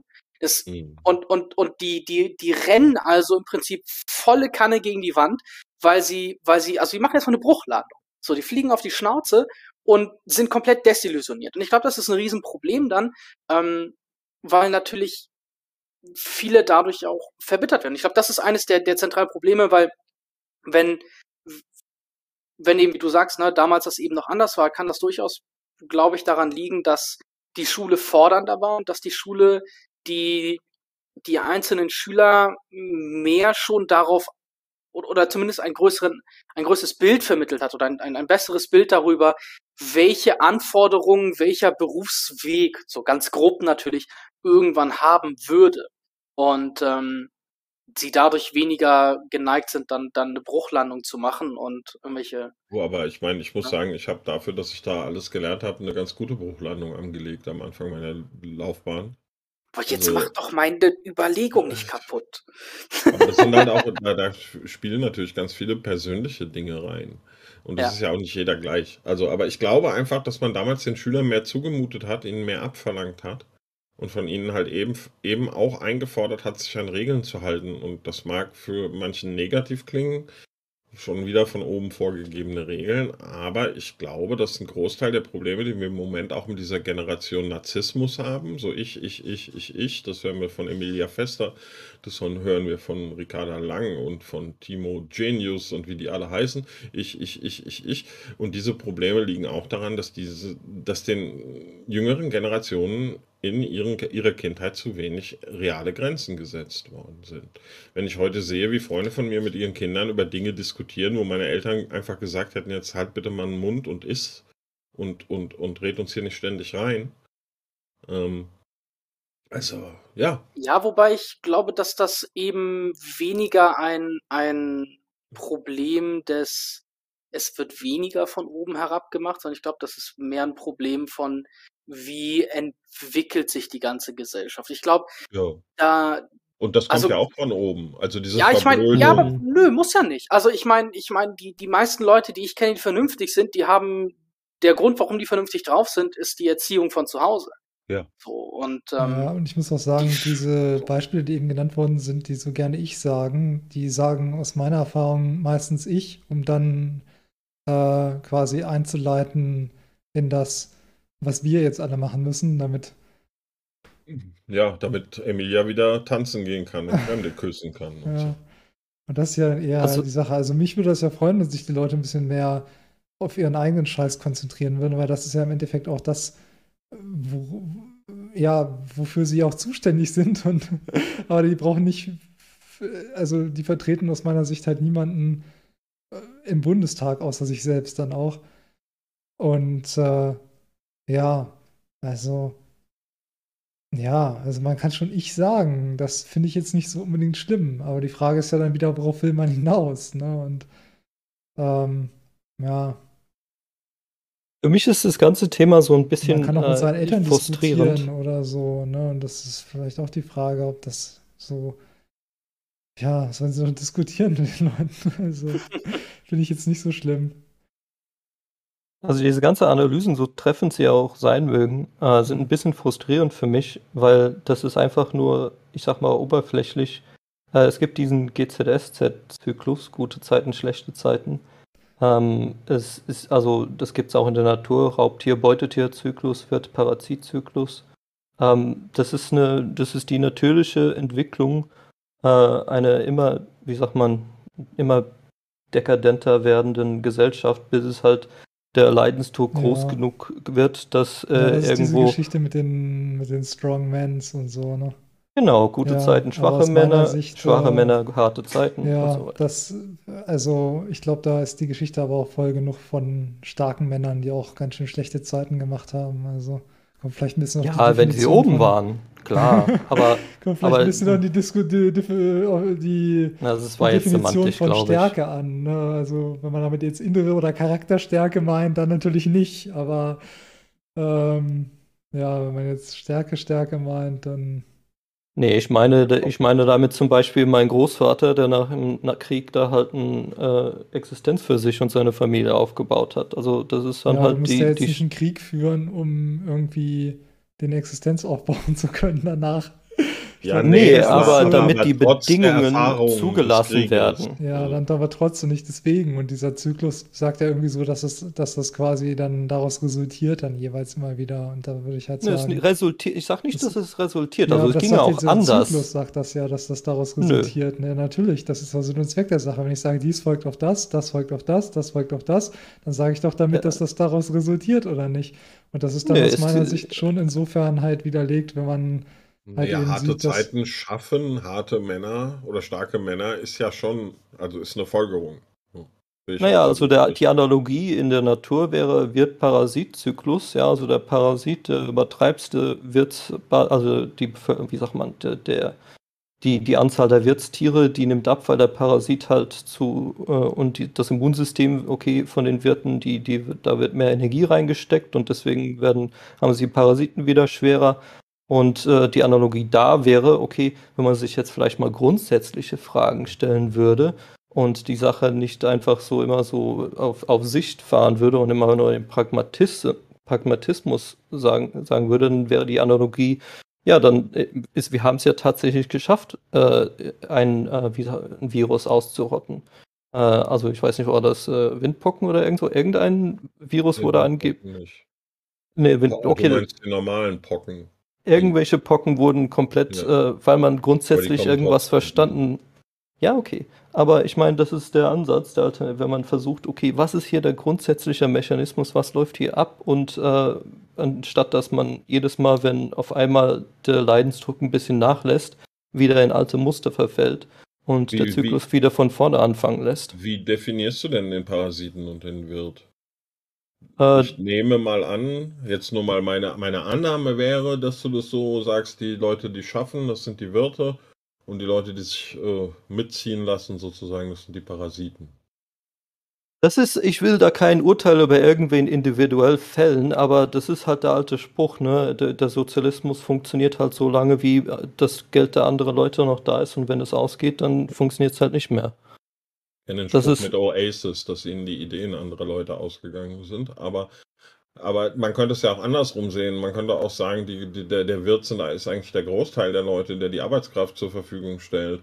Und, und wir sehen jetzt gerade das Ding, dass der Parasit, nämlich äh, Finanzmärkte und, und das eine Prozent, dass die gerade dabei sind, den Wirt zu töten. Das ist, äh, ich, na, das ist halt so wieder eine oberflächliche Analyse, denke ich. Also, du, also das grundsätzliche Problem ist, denke ich, mein Nachbar äh, der, der halt nicht verstanden hat, okay, äh, Herr Nigel hat ja vorhin dieses Beispiel gebracht, dass man irgendwie sagt, man kommt, tu nicht was am anderen, äh, was du nicht willst, dass man dir tue oder umgekehrt halt. Äh, Liebe deinen Nächsten wie dich selbst. Genau, und dann aber den, die große Ausnahme für sich schafft, ja, aber wenn du es mit dem Staat machst, ja, wenn du die Waffe durch den Staat äh, auf andere richtest, dann ist es in Ordnung. Ja, also wenn du da, da das ist so das grundsätzliche Problem und ja klar, dass da äh, Leute in den Finanzmärkten sich da gerne äh, irgendwelche Sonderstellungen zusichern. Und äh, ja, würde ich auch vollkommen zustimmen ähm, sich äh, an dem Wirt bedienen. Ähm, das ist halt, ja, okay, mag, zu, mag zu, zu, zutreffend sein, aber es ist keine grundsätzliche Analyse. Und es ist, ich nehme mich da übrigens nicht aus, also dass, dass der Leidensdruck für mich auch Anstoß war, um sich mit grundsätzlichen Fragen zu stellen. Also das war ja 2008 die Finanzkrise bei mir. Mhm. Also ich nehme, ich nehme mich da nicht aus, dass das da irgendeinen Impuls geben muss.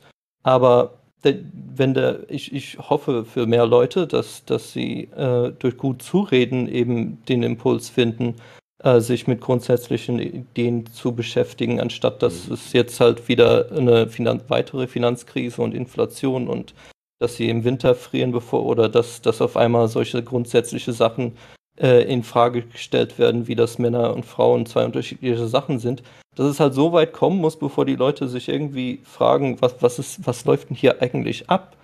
Ähm, ja, wobei ich da in meinem Fall nochmal ergänzen will, die Weltraumaffenzuschauer unter den Zuhörern wissen das.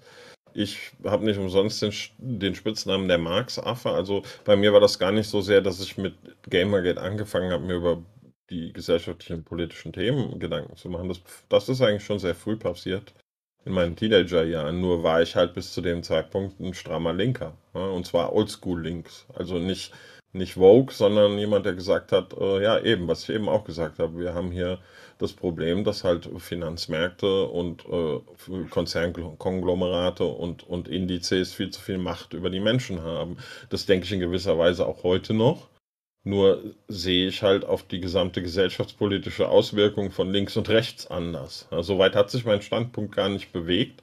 Nur um mich rum ist das ganze Karussell gefahren.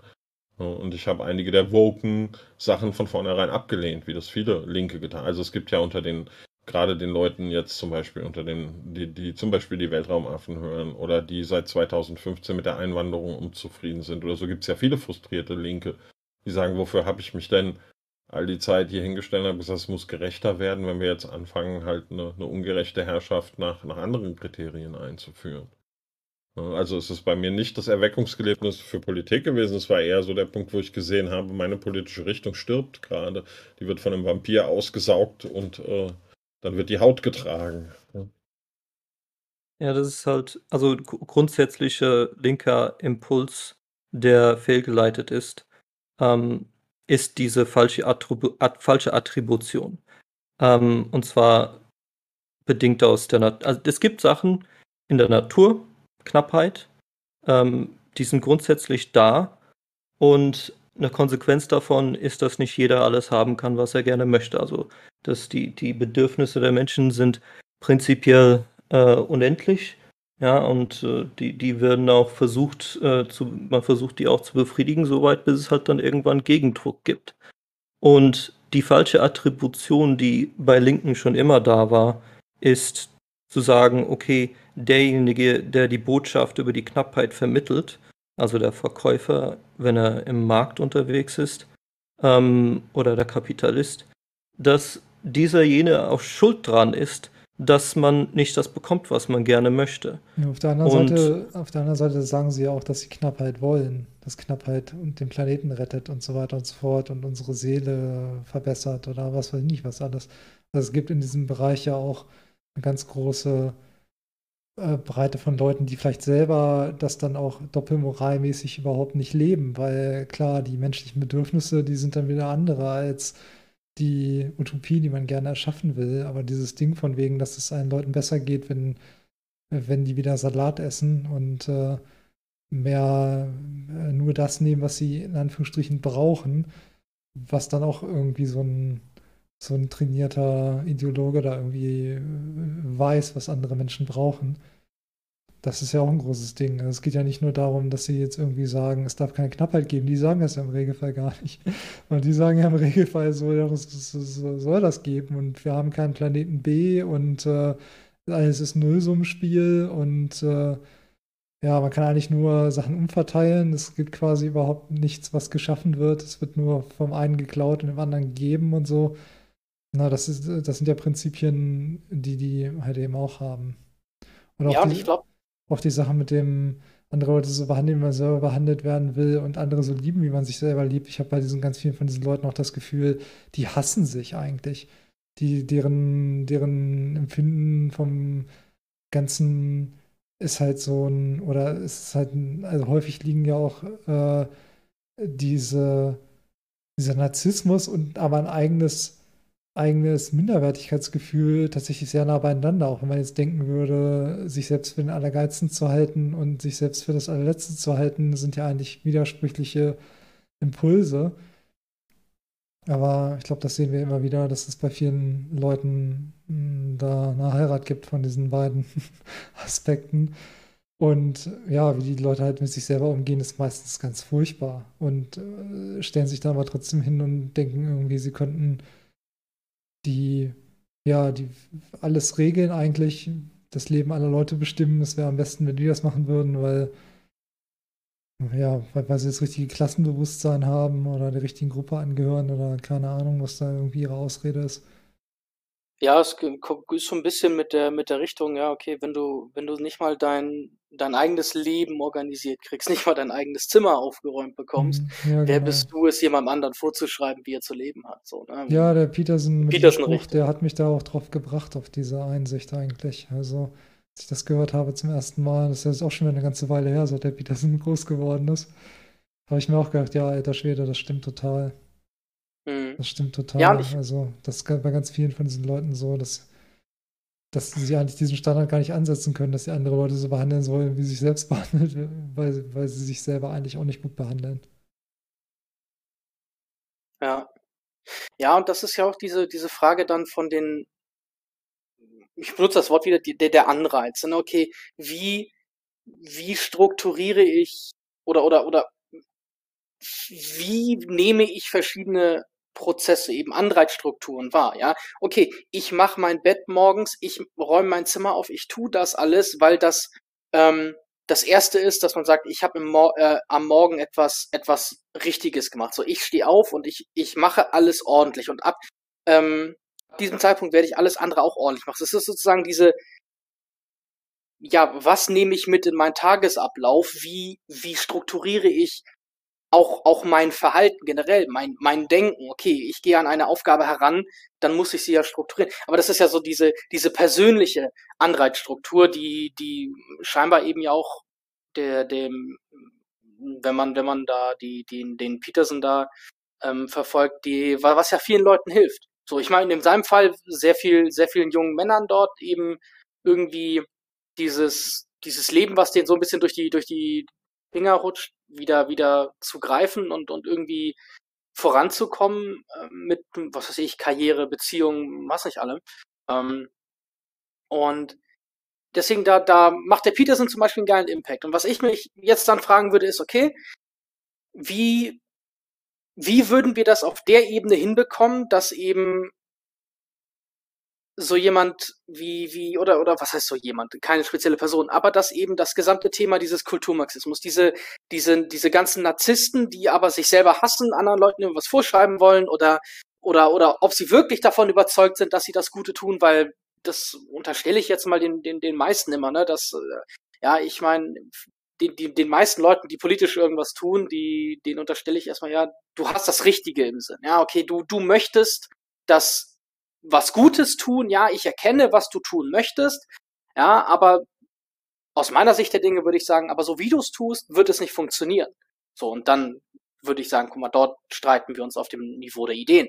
Ähm, hm, ja, und, ich glaube, man ähm, muss halt erstmal, ähm, erstmal muss man quasi die dritten Personen überzeugen, weil vieles von der Macht von den Leuten, das sieht man jetzt auch gerade bei der FDP aktuell, hängt halt davon ab, dass so Leute, die ja das Zünglein an der Waage sind, dass die verstehen, ähm, ja, was da halt abgeht, wie diese Leute einzuschätzen sind, wie, wie, wie diese Behauptungen, die die aufstellen, halt einzuschätzen sind und so. Und da fehlt es halt an vielen Stellen.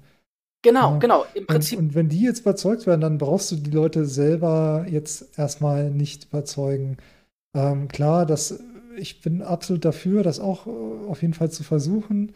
Ähm, aber ich glaube, das Hauptding ist halt wirklich die, ja, die Umstehenden sozusagen davon zu überzeugen, dass sie jetzt diesem Cry-Bullying, ne, was da abläuft, oder ja, die Behauptung, die Leute aufstellen mit ihrer, Opf ihrem Opfertum und so, da so ein bisschen Zweifel zu sehen ähm, dass die Leute einfach ein bisschen mehr auf, bisschen besser aufpassen und äh, vielleicht im Zweifelsfall dann doch eher sagen, wir richten uns jetzt nicht aus nach den Leuten, die am lautesten weinen, sondern wir richten uns jetzt mal aus an ja, dem, was wir überhaupt tun können ähm, und schrauben mal unsere Ansprüche so ein bisschen zurück und drehen mal die kleineren Räder und gucken mal, was passiert und drehen die wieder zurück, wenn wir sehen, das geht irgendwie nicht gut und errichten nicht sofort irgendwie die große, tolerante Utopie oder so.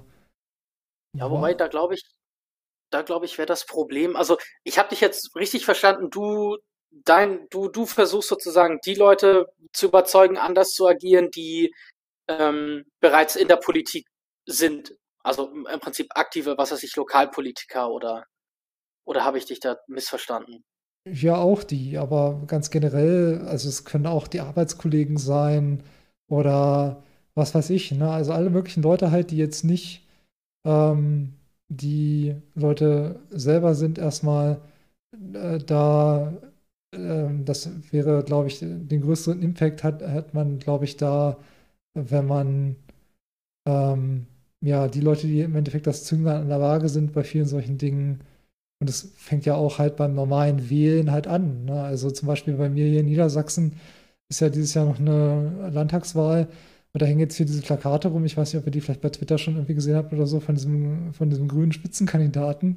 Und da steht irgendwas drauf von wegen äh, Atom, CO2 machen wir jetzt alles irgendwie aus oder so. Ich weiß nicht mehr genau die Formulierung, irgend so eine flippige Formulierung. Ähm, und so ein Bild, wo er sich die Ärmel hochkrempelt, so nach dem Motto, ich kümmere mich drum. Und ich bin jetzt halt dabei, halt allen Leuten zu erzählen, so ja, hier guckt euch mal unseren Energiemix an. Da gibt es ja die Webseiten, wo man das sehen kann, wo die Sachen herkommen, ne, ähm, wo wir unsere Energie draus beziehen über die Tage. Und das ist einfach die reine Verarsche, so irgendwie zu meinen, ja, auch das, wir machen jetzt einfach erneuerbar hier, so, das probieren wir zwar schon seit 20, 30 Jahren, aber jetzt, jetzt machen wir das mal eben bis zum Winter oder keine Ahnung, dass das irgendwie einen Unterschied macht, ne? Und das sage ich einfach nur. Ich sage mhm. nicht irgendwie so, dass die Kulturmarxisten und sie wollen unsere Kinder fressen und oder so, ne? Da Wollen sie nicht? Da belasse ich es dann einfach bei. Ne? Und ich weiß ja. auch nicht, was die Leute dann davon nehmen oder so, aber es sind halt eben Dinge, die man halt eben zeigen kann, relativ schnell. Und wo ich dann halt schon glaube, dass so Leute dann auch mal denken, ach, das ist gar nicht so einfach, okay. Na, und, Kommt dir nicht äh, so ein bisschen vor, wenn du, wenn du diese Sachen versuchst zu erzählen, äh, an denen das so ein bisschen wie äh, DDR-Plan äh, muss eigentlich so aussehen und äh, das ist, äh, was die, die da oben halt jetzt planen, das ist halt völlig unrealisierbar oder dergleichen. Also ist da nicht der Ansatz, warum ist da nicht der Ansatz zu sagen, hier ist da vielleicht so ein grundsätzliches Problem, vielleicht, dass man sagt, diese Aufgabe ist überhaupt äh, an, an Politiker übertragen. Also, dass man sagt, okay, ich möchte vielleicht nicht, dass, äh, ob ich im Winter friere oder nicht, davon abhängt, dass es kompetente und ja. äh, gutmeinende Politiker gibt. Also ja, ich befürchte aber, diese Wahl in Niedersachsen wird erstmal stattfinden. Vielleicht ist es die letzte. Mal gucken. Ja, nee, also ich bin kurzfristig mir auch sicher, weil das, das wäre auf jeden Fall witzig. Also, wenn die Grünen wirklich an der Regierung beteiligt sind, mit diesen beschissenen Plakaten und diesem grinsenden Fridolin da drauf, und dann fällt uns wirklich im Winter der Strom aus. Also, dann glaube ich, das wird die kürzeste Landesregierung aller Zeiten, weil, also, ich kann mir nicht vorstellen, ähm, dass die das dann schaffen, sich da zu halten. Wenn dann wirklich so schnell, also ich glaube, so, so schnell verschwindet die Erinnerung der Leute dann doch nicht daran, dass man erst noch denen irgendwas erzählt hat, von wegen, ja, die Energie ist doch sicher und wir brauchen das doch nicht, wir müssen jetzt nicht irgendwie äh, Atomkraftwerke weiterlaufen lassen oder irgendwelches Gas irgendwo in Deutschland fördern oder so, das brauchen wir doch alles gar nicht.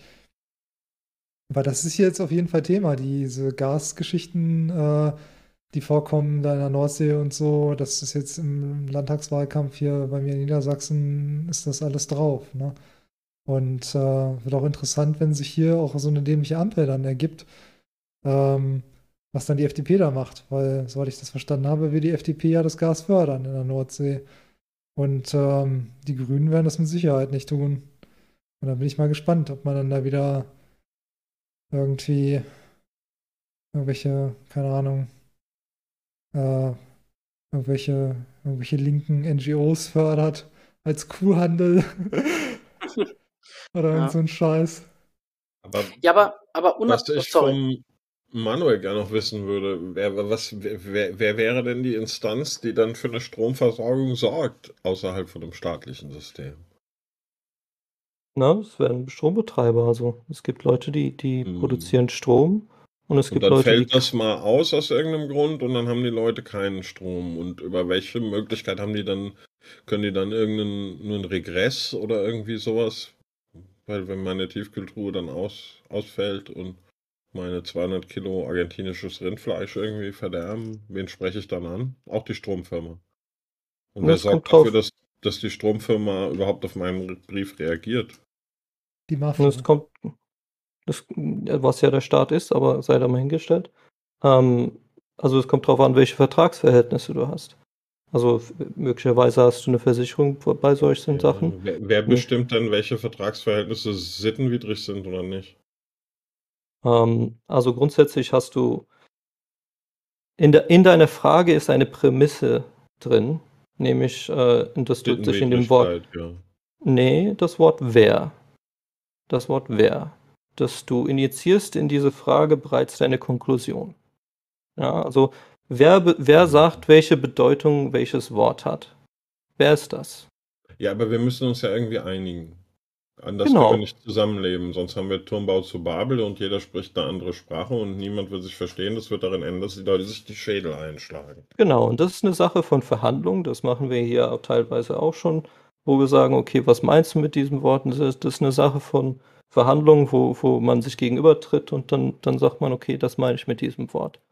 Ja, und äh, das ist dann auch bei der Sittenwidrigkeit dann auch etwas, wo man jeweils, äh, wenn es einen Streit gibt, okay, dann tritt man sich gegenüber und dann, okay, wie, wie weit, wie wichtig ist dir das? Also, ne, im Anarchismus heißt es nicht, dass es keinen Krieg gibt, aber ähm, ja, aber was hindert denn den Energiekonzern von den Gewinnen, die er an mir gemacht hat, zwei Schläger zu bezahlen, die bei mir zu Hause vorbeikommen, mich einfach zusammenschlagen und sagen, wenn du noch einmal meckerst wegen deinem Strom, kommen wir wieder? Äh, na, grundsätzlich nichts. Das finde ich nicht so eine angenehme Situation für den Kunden. Und was machst du deswegen? Ich schließe mich mit anderen Kunden zusammen, bis wir irgendeine Struktur haben, die dann gegen die vorgehen kann, was am Ende aber wieder in einer Art Staat enden wird. Weil der, da wird jemand für sprechen müssen für dieses Bündnis und so weiter und so fort. Also ich, ich also die Staatsbildung ist ja auch nichts, was jetzt äh, deinem evolutionsbiologischen Ansatz entgegenläuft, weil wir sehen das ja durchaus bei Tieren, dass sie sich in Rudeln, in Herden, in Ameisenstaaten und Bienenstaaten, in allem Möglichen organisieren und dass es dort auch Führungsstrukturen gibt.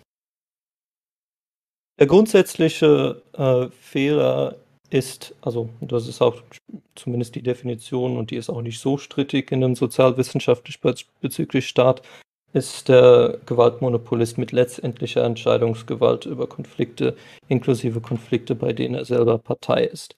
Und das ist halt so ein Konstrukt, wo ich mir nicht darüber im Klaren bin, dass du, wenn du dich mit deinen anderen Kunden zusammenschließt, dass du dich freiwillig äh, an so ein Konstrukt teilnehmen würdest. Also wenn du die, wenn du da den Vertrag vorgelegt bekommst und du, da steht in dem Vertrag drin, dass einseitig die andere Partei entscheiden darf, wie welche Klausel auszulegen ist und du kein, äh, wenn du kein, wie gesagt, so Rekurs, Rekurs, wie, jedenfalls du, du dich damit abfinden musst, wie der entscheidet. Ich weiß nicht, ob du dich da wirklich äh, so entscheidest. Das ist ein historisch entstandenes Ding aus äh, mafiosischen, bandenmäßigen Strukturen. Und ich, ich glaube nicht, dass das äh, so funktionieren würde.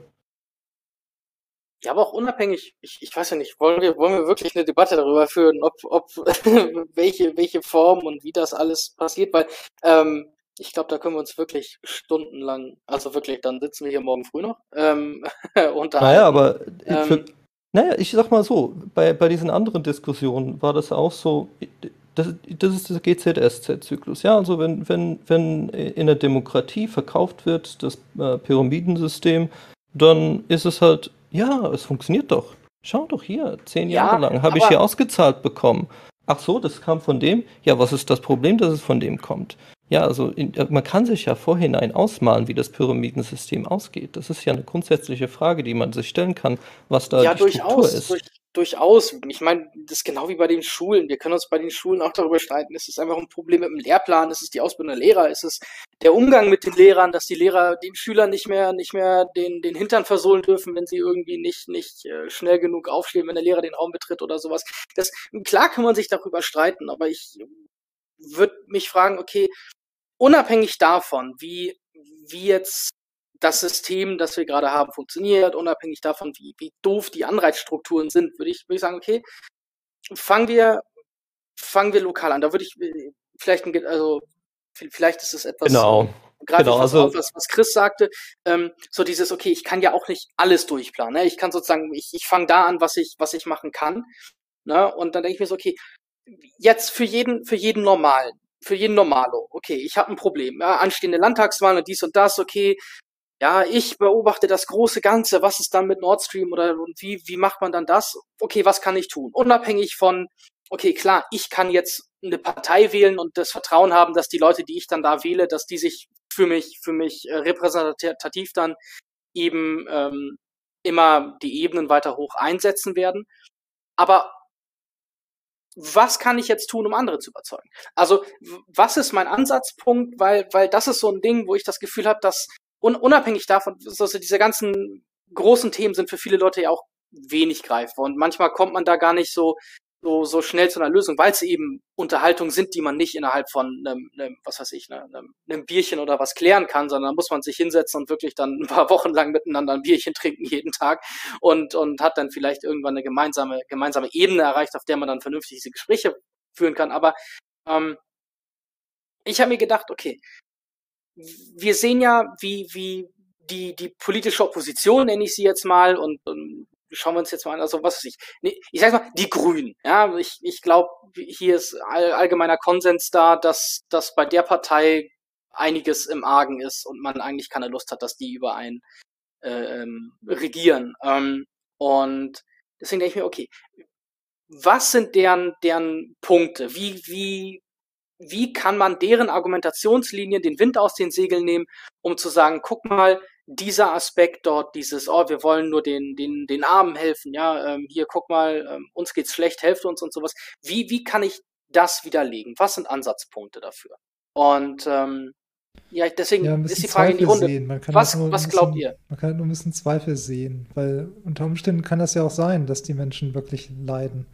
Ja, das ist ja gerade die Sache. Das kann natürlich alles sein, aber dann muss man halt auch noch gucken, kann man da irgendwie was für sich tun, für die tun oder müssen sie sich das nicht, nicht vielleicht, können die das nicht vielleicht auch nur selber? Also jetzt zum Beispiel mit dem Beispiel mit dem, mit den Übergewichtigen oder so. Ne? Also, ähm, ja, es gibt halt nicht alle Sachen, wo man überhaupt als Außenstehender wirklich was machen kann.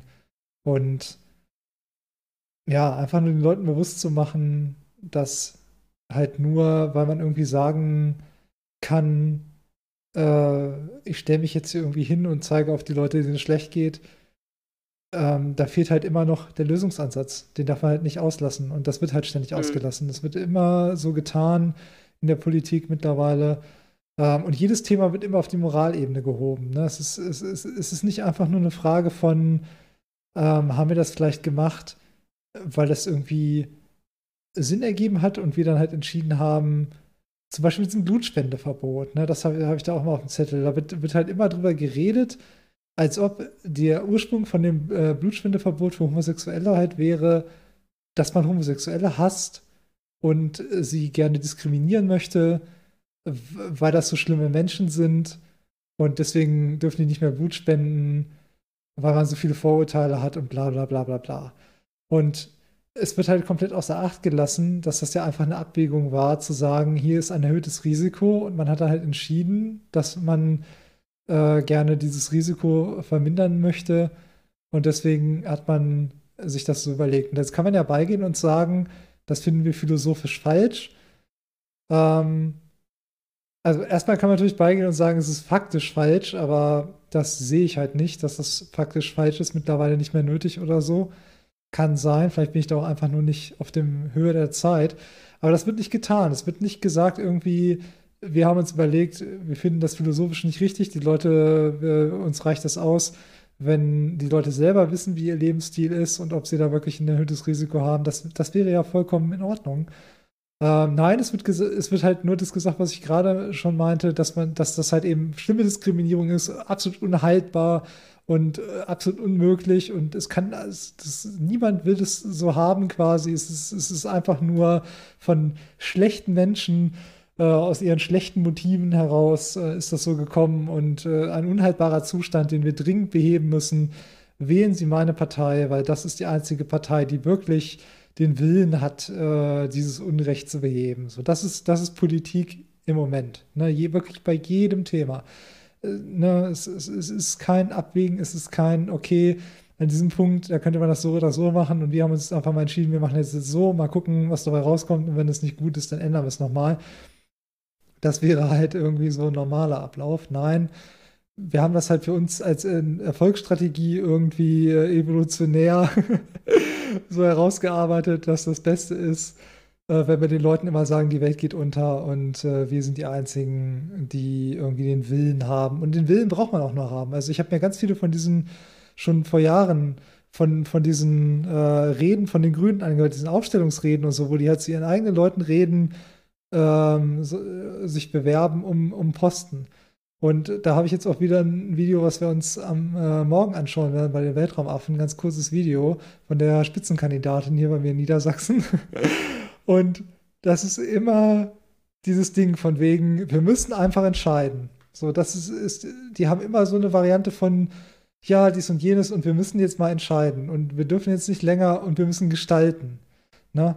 Das, das ist so äh, so dieser Jargon, der da, der da geführt wird. Und ähm, ich weiß nicht, ob die Leute das selber wissen oder immer nur kopieren von dem, der vorher da war, aber das hat sich, glaube ich, auch bei denen evolutionär so reingebrannt, dass das die Möglichkeit bei denen ist, aufgestellt zu werden innerhalb von, von ihrer Peer Group.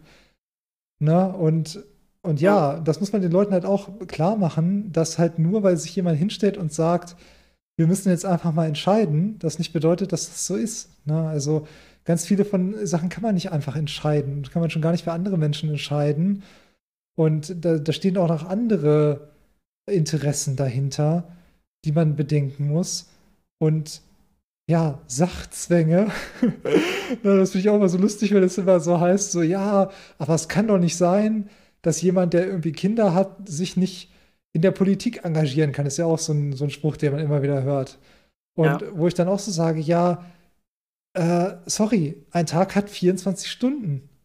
Und alle, alles Wollen dieser Welt wird nicht dazu führen, dass wir mehr Zeit haben, als wir haben. Und diese Zeit müssen wir uns halt irgendwie aufteilen.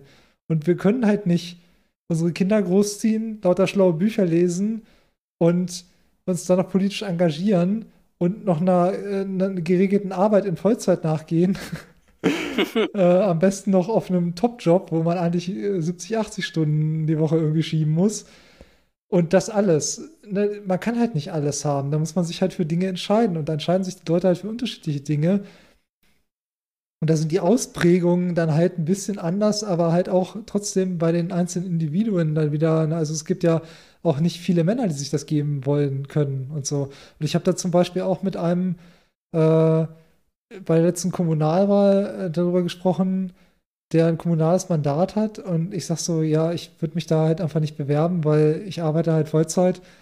Und dann habe ich noch ein paar Hobbys und so, Dinge, die mich interessieren. Und ich habe da keine Zeit für. Ja, das mit der Arbeit ist doch überhaupt gar kein Problem. Ich mir denke, ja, du bist ja auch selbstständig. ne? Also, wenn du das dann abends nacharbeitest oder keine Ahnung, dann so legst, dann Termine, dass das mit deinen Sitzungen und allem passt. Ich kann nicht tagsüber in irgendwelchen äh, im Stadtrat rumsitzen. Das kann ich nicht. Ne, da sagt mein Arbeitgeber ja, das ist schön, dass du dich engagierst, aber ähm, ne, entweder musst Bitte du halt deine, musst du deine Stunden reduzieren oder weiß ich nicht was. Ne? Also es geht halt nicht so. Und wenn man sich die Leute anguckt, die da halt sind, das sind halt Rentner, Selbstständige, Studenten. Ne, das sind die Leute, die das können. Das sind keine Angestellten. Ja, ja, oder doch, das sind Angestellte, aber es sind Angestellte beim Staat natürlich. Ne? Also die können das natürlich auch. Aber, und das ist den Leuten dann häufig auch wirklich so einfache Dinge. Das ist denen überhaupt gar nicht bewusst. Die leben halt so in ihrer Welt und, äh, und können sich das gar nicht vorstellen, dass andere Menschen halt andere äh, Zwänge haben, äh, die ihnen halt Dinge halt verunmöglichen. Und klar, die können sich natürlich dann auch entscheiden, sich einen anderen Job suchen oder so. Das, so darf man natürlich auch wieder nicht denken, dass man ja denkt, es ist generell halt äh, nicht möglich, irgendwas zu ändern. Klar, man, man muss halt wieder Abwägung treffen. Ne? Äh, es ist halt nicht alles gleichzeitig möglich. Und es wird aber alles immer so verkürzt äh, zu, ja, dies und das ist so und so. Das kann ja nur so sein wegen, wegen der Diskriminierung. Also das Bild, was ich da mal bemühe, ist, es ist so ein bisschen so, wenn man sich jetzt ein Foto anguckt von einem, von einem Zieleinlauf, von einem Sprint, von einem, von einem Sprint irgendwie, und dann so sagt, ja, die Leute sind ja zu unterschiedlichen Zeiten jetzt ja eingetroffen im Ziel und die Erklärung dafür kann nur sein, dass die quasi nicht gleichzeitig gestartet sind oder, oder dass sie irgendwie festgehalten wurden. Der eine wurde bestimmt festgehalten oder so. Na, und, und so werden politische Debatten geführt, nach, nach, in diesem Rahmen wirklich ganz viel. Ja. Dass, dass man halt immer sagt, so, ja, aber hier habe ich doch jetzt diesen Unterschied und dieses und jenes geht so und so nicht und der und der macht das und das nicht und es kann doch nur sein, ähm, dass das daran liegt, dass die anderen halt so gemein zu dem sind oder, oder, oder, oder. Und das kann ja sein. Es kann ja wirklich sein. Es kann ja auch sein, dass der eine festgehalten wurde und deswegen nicht rechtzeitig angekommen ist. Das liegt ja im Bereich des Möglichen. Ne? Ähm, so ist, ist es ja schon. Aber man muss da einfach mal ein paar Gänge runterschalten und dann halt eben in den einzelnen Fällen dann wirklich gucken, was in den einzelnen Fällen halt ist. Und früher nannte man das mal Rechtsstaatlichkeit und Prozesse und so und, und hat solche Dinge halt getan. Ach, und heutzutage ist es, interessant. Und heutzutage ist es halt alles immer nur noch auf diesem, ja, es wird alles auf diese Ebene gehoben, von wegen, ich habe ja jetzt irgendwie hier in meinem aktivistischen Medium gelesen, die Ungerechtigkeit und, äh, und meine, meine oberflächliche äh, Denke ist, ja, ist doch voll unfair. Und die Leute lassen sich halt leichter überzeugen mit so einer emotionalen Sache, dass man dann halt sagt, ja, hier, ne, die Ungerechtigkeit und so. Und, und das, so fährt man dann halt immer. Ne? Das ist, das ist so Politik auf Speed halt immer das Totale. Ähm, und, und wir sind natürlich diejenigen, die dieses Unrecht jetzt, die endlich den Willen haben, dieses Unrecht zu beheben.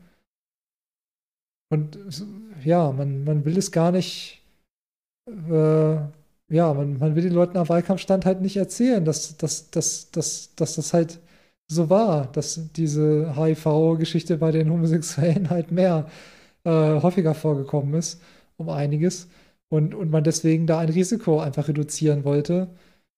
Und dann gesagt hat, wir ja, wir, wir meinen jetzt, dass wir das, dass wir das so tun und dass das dann einen guten Effekt hat. Und wir sind jetzt halt nicht mehr der mhm. Meinung, das will man halt nicht tun, ne? weil dann würden ja auch die Leute, und das war ja gerade zur Corona-Zeit ganz interessant, dass man ja parallel äh, quasi gesagt hat, nee, wir können uns das nicht erlauben, hier irgendwie, äh, dass sich zu viele Leute treffen oder so, weil das, das könnte ja dazu führen, dass dass halt Leute ein schlechtes, äh, schlechten Outcome davon haben, bis zum Tod halt oder so. Aber auf der anderen Seite man dann halt sagt, ja, hier und jene, dieses gesundheitliche Risiko, ja, das können wir doch mal in Kauf nehmen oder das sollten wir doch mal eher in Kauf nehmen. Das andere, so die Diskriminierung ist ja auch irgendwie hart.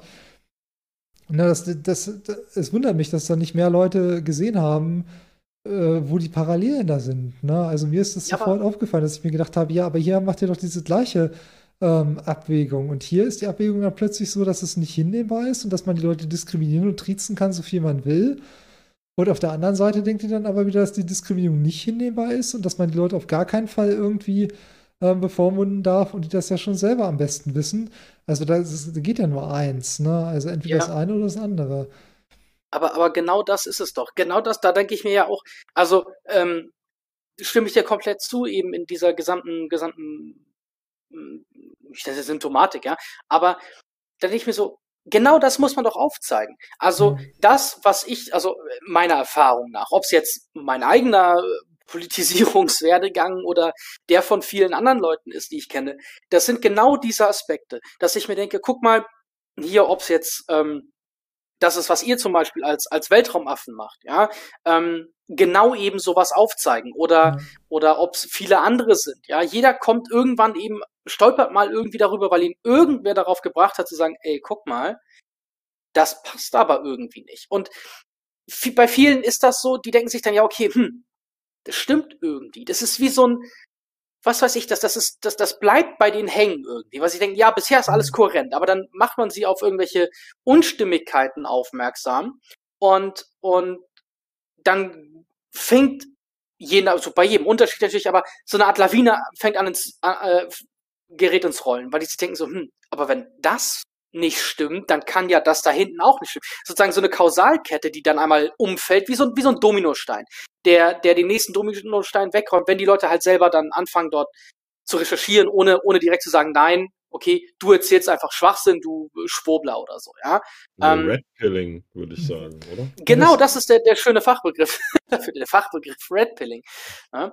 Und ich denke, aber genau da muss man doch ansetzen. Ja, also, das sagt sich halt auch, der Unterschied ist halt wirklich nur im Endeffekt der Kreis der Leute, die es betrifft. Ne? Also bei dem einen Thema ist es halt die geschützte Gruppe der Homosexuellen, die natürlich jetzt mittlerweile dank dem Trans-Thema auch nicht mehr so geschützt ist. Und die, die äh, bewegen sich ja, und das war ja damals bei Ali Utlu schon so, als, als Ali Utlu und ich noch in der Piratenpartei waren.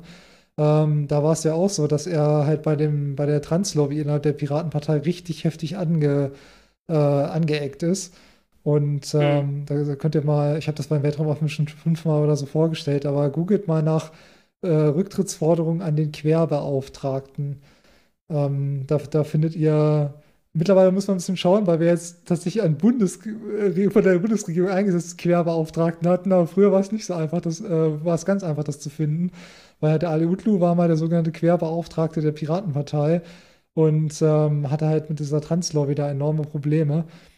Und da ist alles schon mit drin, was, was jetzt heutzutage halt wirklich in der Mitte der Gesellschaft an Diskussionen geführt wird. Das war damals in dieser kleinen Bubble der Piratenpartei, da ging das Gleiche schon ab.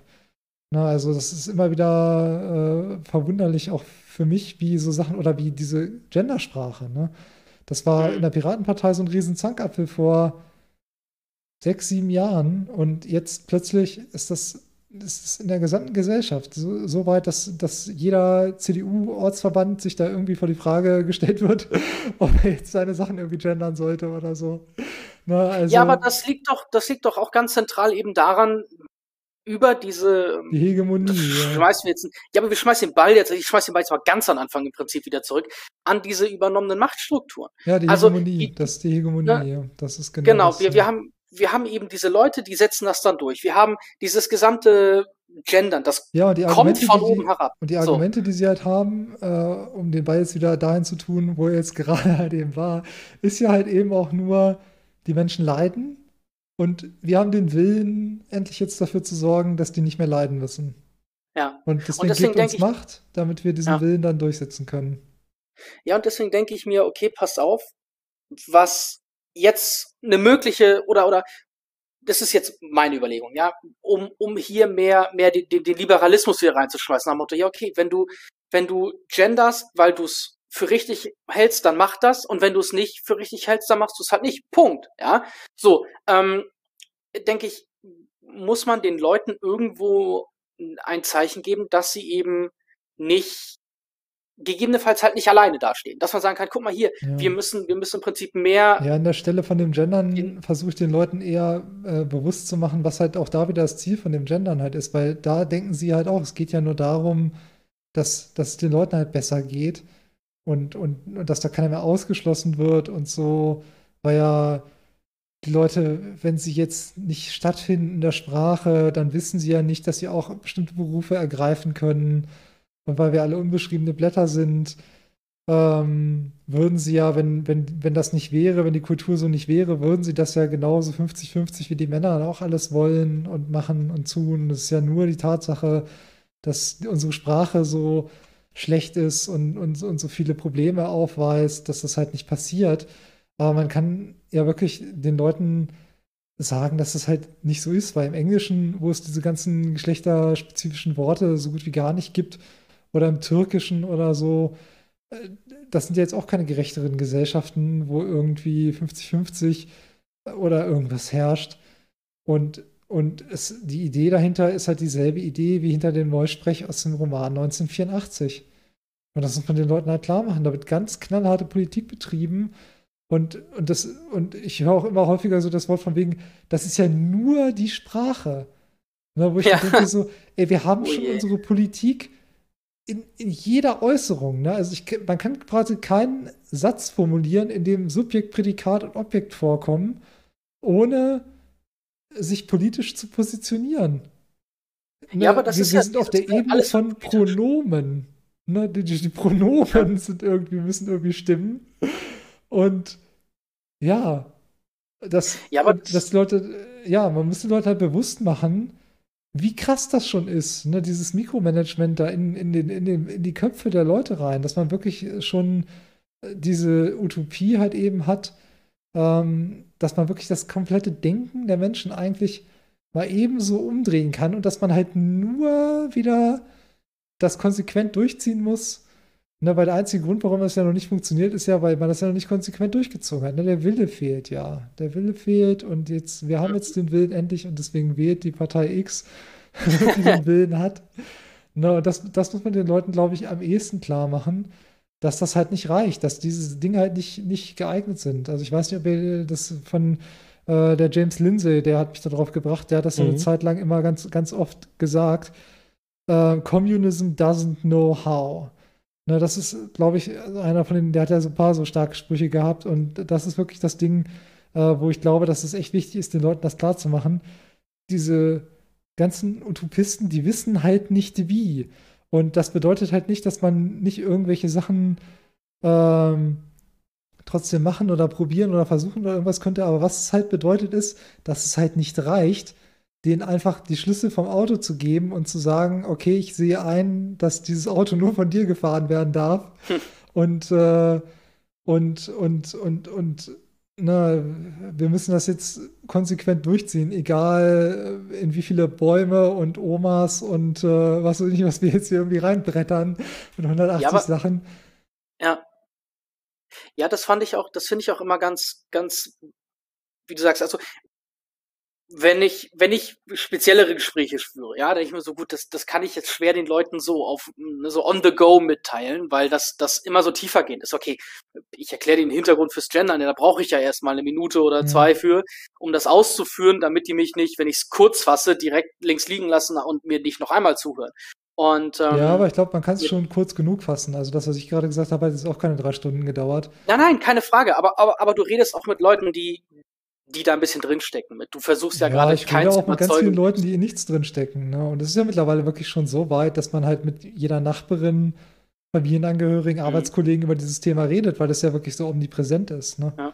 Also das, das geht ja nirgendwo raus. Und bei mir in der Firma, in der ja. ich arbeite, da gibt es jetzt auch, da gab es auch schon Leute, die, die halt angefangen haben, dann irgendwie KollegInnen irgendwie zu schreiben oder so. Und ähm, ja, also das, das nimmt, das bricht ja ganz, ganz stark Bahn. Und ich würde halt schon sagen, dieses jeder so wie er will, ist natürlich klar, faktisch, ich will jetzt kein Gesetz erlassen, was den Leuten das verbietet, aber ich möchte mich jetzt auch nicht hinstellen und sagen, so, ja, das ist alles komplett harmlos und jeder wie er will, sondern ich möchte halt schon halt herausarbeiten, dass es ziemlich totalitär ist. Das Sinn und Zweck der ganzen Sache auf jeden Fall, damit dieser Zaubertrick funktioniert, ja, ist, dass er halt totalitär durchgezogen wird es reicht denen ja nicht, das freiwillig zu machen. Ja. Und das muss man den Leuten einfach klar machen. Und dann braucht man auch kein Gesetz, um den Leuten das zu verbieten, weil ne, wenn die Ziele, die sie damit erreichen, wenn man ihnen klar macht, dass diese Ziele halt damit nicht zu erreichen sind, diese Mittel nicht geeignet sind, da wird es immer noch Leute geben, die das dann durchziehen, aber dann haben wir auf jeden Fall nicht diese Hegemonie dahinter. Ähm, ja, das war, ja, ja, da, da gehe ich mit. Was, was ein Punkt ist, wo ich mir denke, das ist auch so ein, so ein, so ein Narrativthema, das ganz schnell ganz, ja, im Endeffekt totalitär wird. Also, ähm, ob es jetzt meine Erfahrungen sind aus, aus irgendwelchen ähm, hier, hier Diversity-Seminaren oder so, ja, Gott behüte, mhm. also nehmt, nehmt an sowas nicht teil, ihr springt aus dem Fenster unironisch. Das also das ist ganz ich, ja. böse. Ähm, aber was ich, und das war mir zu dem Zeitpunkt noch neu, ja, ich habe mich auch jahrelang mit dem Thema ein bisschen befasst und hier, also gut, ich war jetzt nie der Bücherwurm, was das Thema angeht, aber ähm, was ich interessant war, war auch das Thema der, der Genetik. Das ist, das ist zum Beispiel ein großes, ähm, das wäre jetzt so ein bisschen wieder so ein Ansatz, also okay, wo könnte man ansetzen? Dieses gesamte Thema mit, mit ähm, diesem gesamten Gleichstellungskram. Ja, wir sind doch alle gleich, keine Unterschiede, Antirassismus, all das.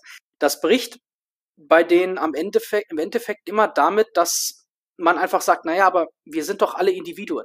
Das ist eine ganz, ganz interessante, äh, perfide Sache. Das, da, da müsste ich jetzt ein, zwei Minuten zu ausführen, weil ähm, die leiten das meistens dann so ein und kommen aus dem Bereich, okay, ja, ähm, wir behandeln ja niemanden anders, nur weil er irgendwie das Geschlecht hat oder die Hautfarbe und all sowas. Ich bin so, klar, nein, ist mir doch scheißegal, weißt du, ich behandle dich nach der Person, die du bist, ja, also charakterlich, ja. Ja, was tust du für ist dich? jetzt auch böse, neuerdings. Und genau, genau, klar, klar, das ist natürlich das nächste, du musst natürlich erkennen, okay, wer hat es schwer auf, auf dem Grad, aber ähm, grundsätzlich fangen die dich ja erstmal so ein bisschen ein und, und, und kommen über diese Ebene. Und dann reden sie darüber und ist ja alles nicht unterschiedlich. Und dann wird's eigentlich ganz geil, weil ähm, und ich werde das nicht im Detail machen, weil das ganz übler, wirrer Schwachsinn ist. Aber ähm, im Endeffekt kommen sie dann da raus, dass sie sagen, ja, aber ähm, wie, wie jetzt Gene, wie jetzt dein, dein, dein, dein, ähm, ähm, wie, wie, wie, wie, wenden andersrum halt das, das Aussehen, also ähm, die, die Genexpression und wann hat das andere den, ähm, die biologischen Fachbegriffe für den, für den, für die, für die Gensetzung. Ich habe jetzt die gerade vergessen, das ist ja unglaublich. Ähm, aber dass die im Prinzip so ein Disconnect haben zwischen der, zwischen der Expression der Gene, also der, der Farbe deiner Haut und deiner, deiner Haarfarbe und den Genen, die du hast, die das im Prinzip kodieren, dass du diese Haarfarbe hast. Und sie müssen diesen Disconnect schaffen, ähm, in, Im deutschen Raum tun sie das dahin, dass sie sagen, das ist Rassenkunde, das ist nationalsozialistisches Gedankengut. Ähm, und haben damit direkt den Hammer drauf und ne, wenn du glaubst, es gibt unterschiedliche ja. ne, Sachen hier, weil das, wenn, wenn du glaubst, Hautfarbe oder sowas hängt mit den Genen zusammen, dann ist das Nazi, was halt wirrer Schwachsinn ist, aber die müssen das tun, damit sie am Ende das Individuum negieren können. Denn wenn du sagst, gut, ja, aber wir haben ja einen Zusammenhang zwischen den, den Gen und, und dem Unterschied und wer du bist vom Aussehen her ja, und aber, Körpergröße. Du musst auch sehen, dass gerade gerade halt die, ich nenne sie mal Kulturmarxisten, ja genau das weghaben wollen. Und nicht ja. nur in dem Bereich, sondern auch in dem Bereich äh, ähm, Transmenschen etc. Also die Genetik soll in den Hintergrund gedrängt werden zu, äh, äh zum Vorteil von einer, von einer soziologischen Betrachtung des mhm. Ganzen. Und das genau, und im, ja, und, und, und im Kern steht eben dieser Gedanke zu sagen, das Individuum ist weg, du brauchst die Gleichheit. So, weil, weil, wenn du, und wenn du das Individuum aus dem Weg geräumt hast, dann gibt es ja auch keine Verantwortung mehr. Du hast keine Verantwortung. Nein, wieso? Nein, du, du bist, du bist ja schwarz, du, da, was weiß ich, ähm, du bist ja benachteiligt, ja, deshalb. Oder du bist weiß, du bist deswegen bevorzugt, so und, und all sowas, ja. Im Prinzip deine, deine Persönlichkeit stellt sich in den Hintergrund zu, zu deiner, zu deiner Gruppe, zu dem Kollektiv, das dir angestrebt ähm, wird. Und, und das ist auch so ein Thema, wo ich mir denke, am, das ist am Ende alles totalitär, weil, weil dieses Gedankengut läuft ja auch nicht, die, die sind ja, ja. im Einstiegsmodus von, okay, wir wollen ja nicht, dass jemand, also dass man rassistisch oder sexistisch oder so ist, am Ende zu, du hast diese Hautfarbe, du hast das Geschlecht oder was auch immer, du bist in dieser Kategorie ja, genau. und schmeißt dich da rein. Die, ähm, die Sache ist, man nimmt natürlich wahr, dass man selber sich verändern kann, seine Ansichten verändern kann, Dinge lernen kann und, ähm, und man denkt dann halt irgendwann so, naja, also ich meine im Endeffekt, wenn, wenn das geht, wenn die Menschen irgendwas aufnehmen können oder so, dann müssen, müssen die ja im Endeffekt alles, alles so, was sie an, an Ansichten haben oder so, das muss ja dann alles irgendwie veränderbar sein. Das ist, und das ist der erste Schritt. Und der zweite Schritt ist dann, ja, aber diese und jene Sache, wenn das jetzt die Menschen meinen, dann, dann ist das ja nicht gut. Und dann sollte man das doch ändern. Und man kann es ändern, mhm. man sollte es ändern. Also sollte man es ändern. ne, das, das ist halt viel so, äh, diese Sache. Und äh, also glaube ich halt, was, was dann, ne, und dann auch wieder dieses Ding von wegen, ja, und jetzt brauchen wir einfach nur den Willen, um diese Veränderung einzuleiten. Ne? Und, und dann äh, wird uns, gibt uns Macht, äh, wir, werden, wir werden das dann tun, endlich mal. nicht wie diese feigen Leute, die da bisher immer äh, gesagt haben, wir brauchen das gar nicht oder so. Und äh, zu ihrem eigenen Vorteil, diese Biester und Bestien. ja. Ne? Und ja, da, ja, da sind und, wir wieder und, angekommen bei dem, bei dem Ding. Und das muss ja. man den Leuten klar machen. Und es wird ja auch mal so viel von Würde geredet. Ne? Also, was ich ja, mein Lieblingsding ist ja eigentlich diese, diese Sache von wegen, du sagst zwar Würde und die Leute sollen Würde haben und, und, und die Würde des Menschen ist unantastbar. Und auf der anderen Seite ähm, ist dann aber dieses Opfertum und äh, ja, rumheulen wegen irgendwelchen Nichtigkeiten oder so da ist jetzt das Problem der Würde, dass die anderen Leute dann deine, deine Eingeschränktheit nicht, nicht ernst genug nehmen oder wie? Oder was, was ist da jetzt die Sache? Also, ja. und, und ne, die haben aber dann so diese, diese Selbstvorstellung, dass sie dann da irgendwie in, in Schiller einer Rüstung stehen, ihr Schwert hochhalten und sagen, die Würde. Und die Realität ist, äh, dass sie rumheulen und, und, und, und sagen, äh, hier, der und der, der, äh, der muss ins Gulag, weil äh, der hat mich misgendert oder irgendwie so. Meine Würde. Ne? Und, und, und, und die, die Leute, die sind ja dann die Bösen, ne? die, die, bei denen ist das dann egal mit der Würde. Ne? Den muss man, ja. die, da, da muss man, da muss man nicht irgendwie irgendwas respektieren oder so. Und dadurch, dass ja die Leute alle beliebig programmierbar sind zu allem, ähm, äh, und man das ja nur durchziehen muss, ne, sind das ja quasi Fleischpuppen, aber das ist auch kein Würdeproblem oder so, ne, dieses ja. Menschenbild zu haben. Ähm, ja, und das, das, das geht, finde ich, auch direkt über dann in so einen Aspekt, ähm, eben in dieses, dieses Thema, man muss das Richtige tun, ne? Das muss so, so, so scheißegal, was, was dir im Weg steht. Wieder dieses utopistische Denken von wegen, ja, wir wissen ja, wie das geht.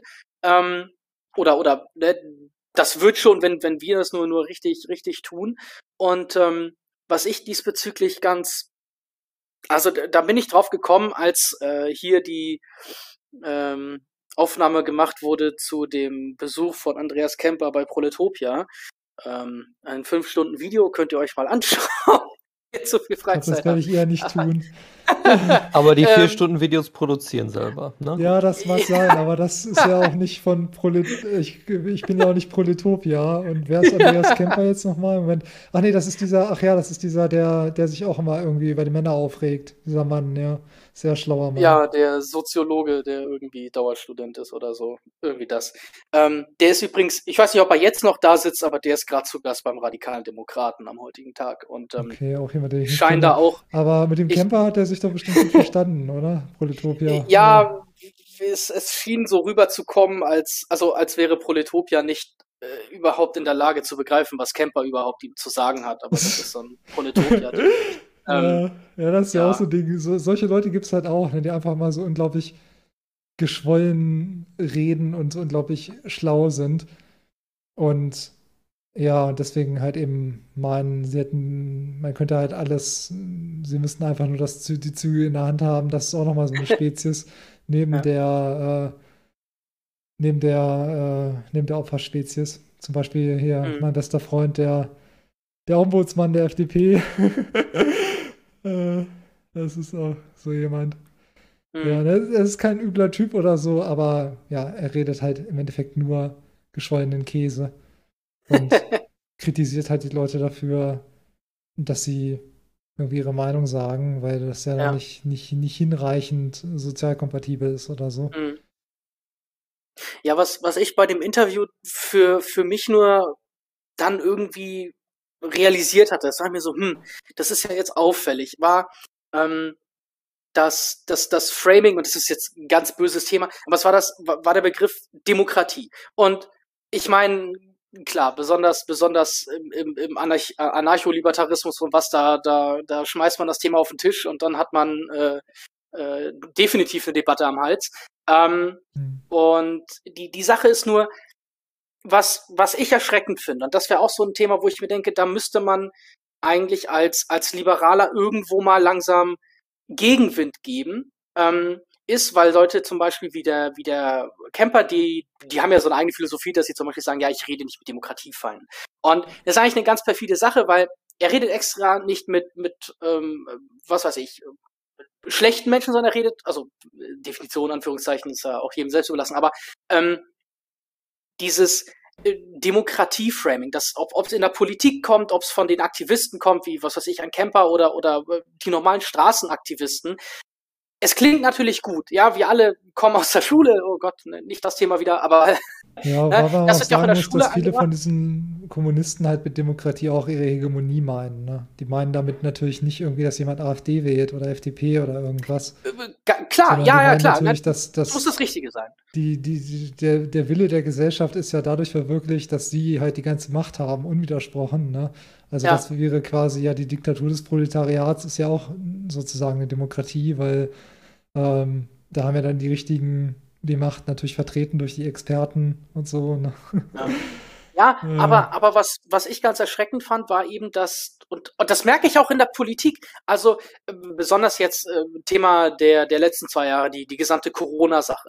Ähm, wie häufig dort im Prinzip auf, auf eine äh, demokratische Legitimation hinter einer Entscheidung abgestellt wurde und sich im Ja, Zweifel aber zum von Beispiel nicht Leuten, die sich aber ganz oberflächlich nur die Sachen angucken, weil im Ja, Endeffekt, natürlich. wenn du jetzt, wenn du jetzt ein Parlament ausschaltest und das durch, durch eine äh, Ministerpräsidentenkonferenz ersetzt, dann ist das ja jetzt kein glorreicher Moment in Sachen Demokratie. Ne? Also, Ja gut, aber äh, gut, na, wie gut, wir leben jetzt in einer repräsentativen Demokratie und all sowas. Also klar kann man natürlich auch darüber reden, was ist Demokratie, was nicht, ne? repräsentativ oder muss es direkt sein und kann man sich in den Kopf drüber einschlagen, aber äh, also bitte nicht, eigentlich sollte man es nicht, Hm. das wäre ja kontraproduktiv. Aber ähm, Debatten auf Debattenniveau, ja. Und ähm, ähm, nur was ich bei Ja. jemandem wie wie wie Kemper dann gemerkt hatte, ist, dass das scheinbar ähm, oder zumindest habe ich es da realisiert, ob er selber dahinter steht, sei mal dahingestellt, keine Ahnung, will ich ihm nicht unterstellen. Äh,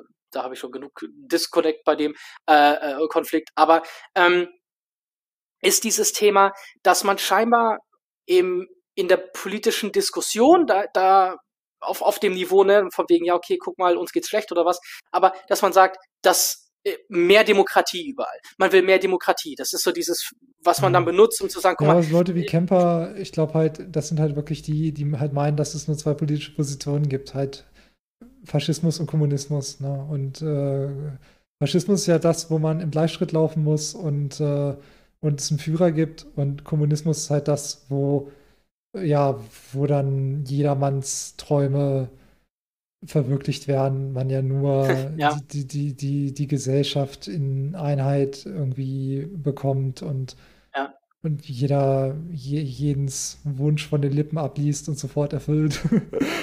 ja.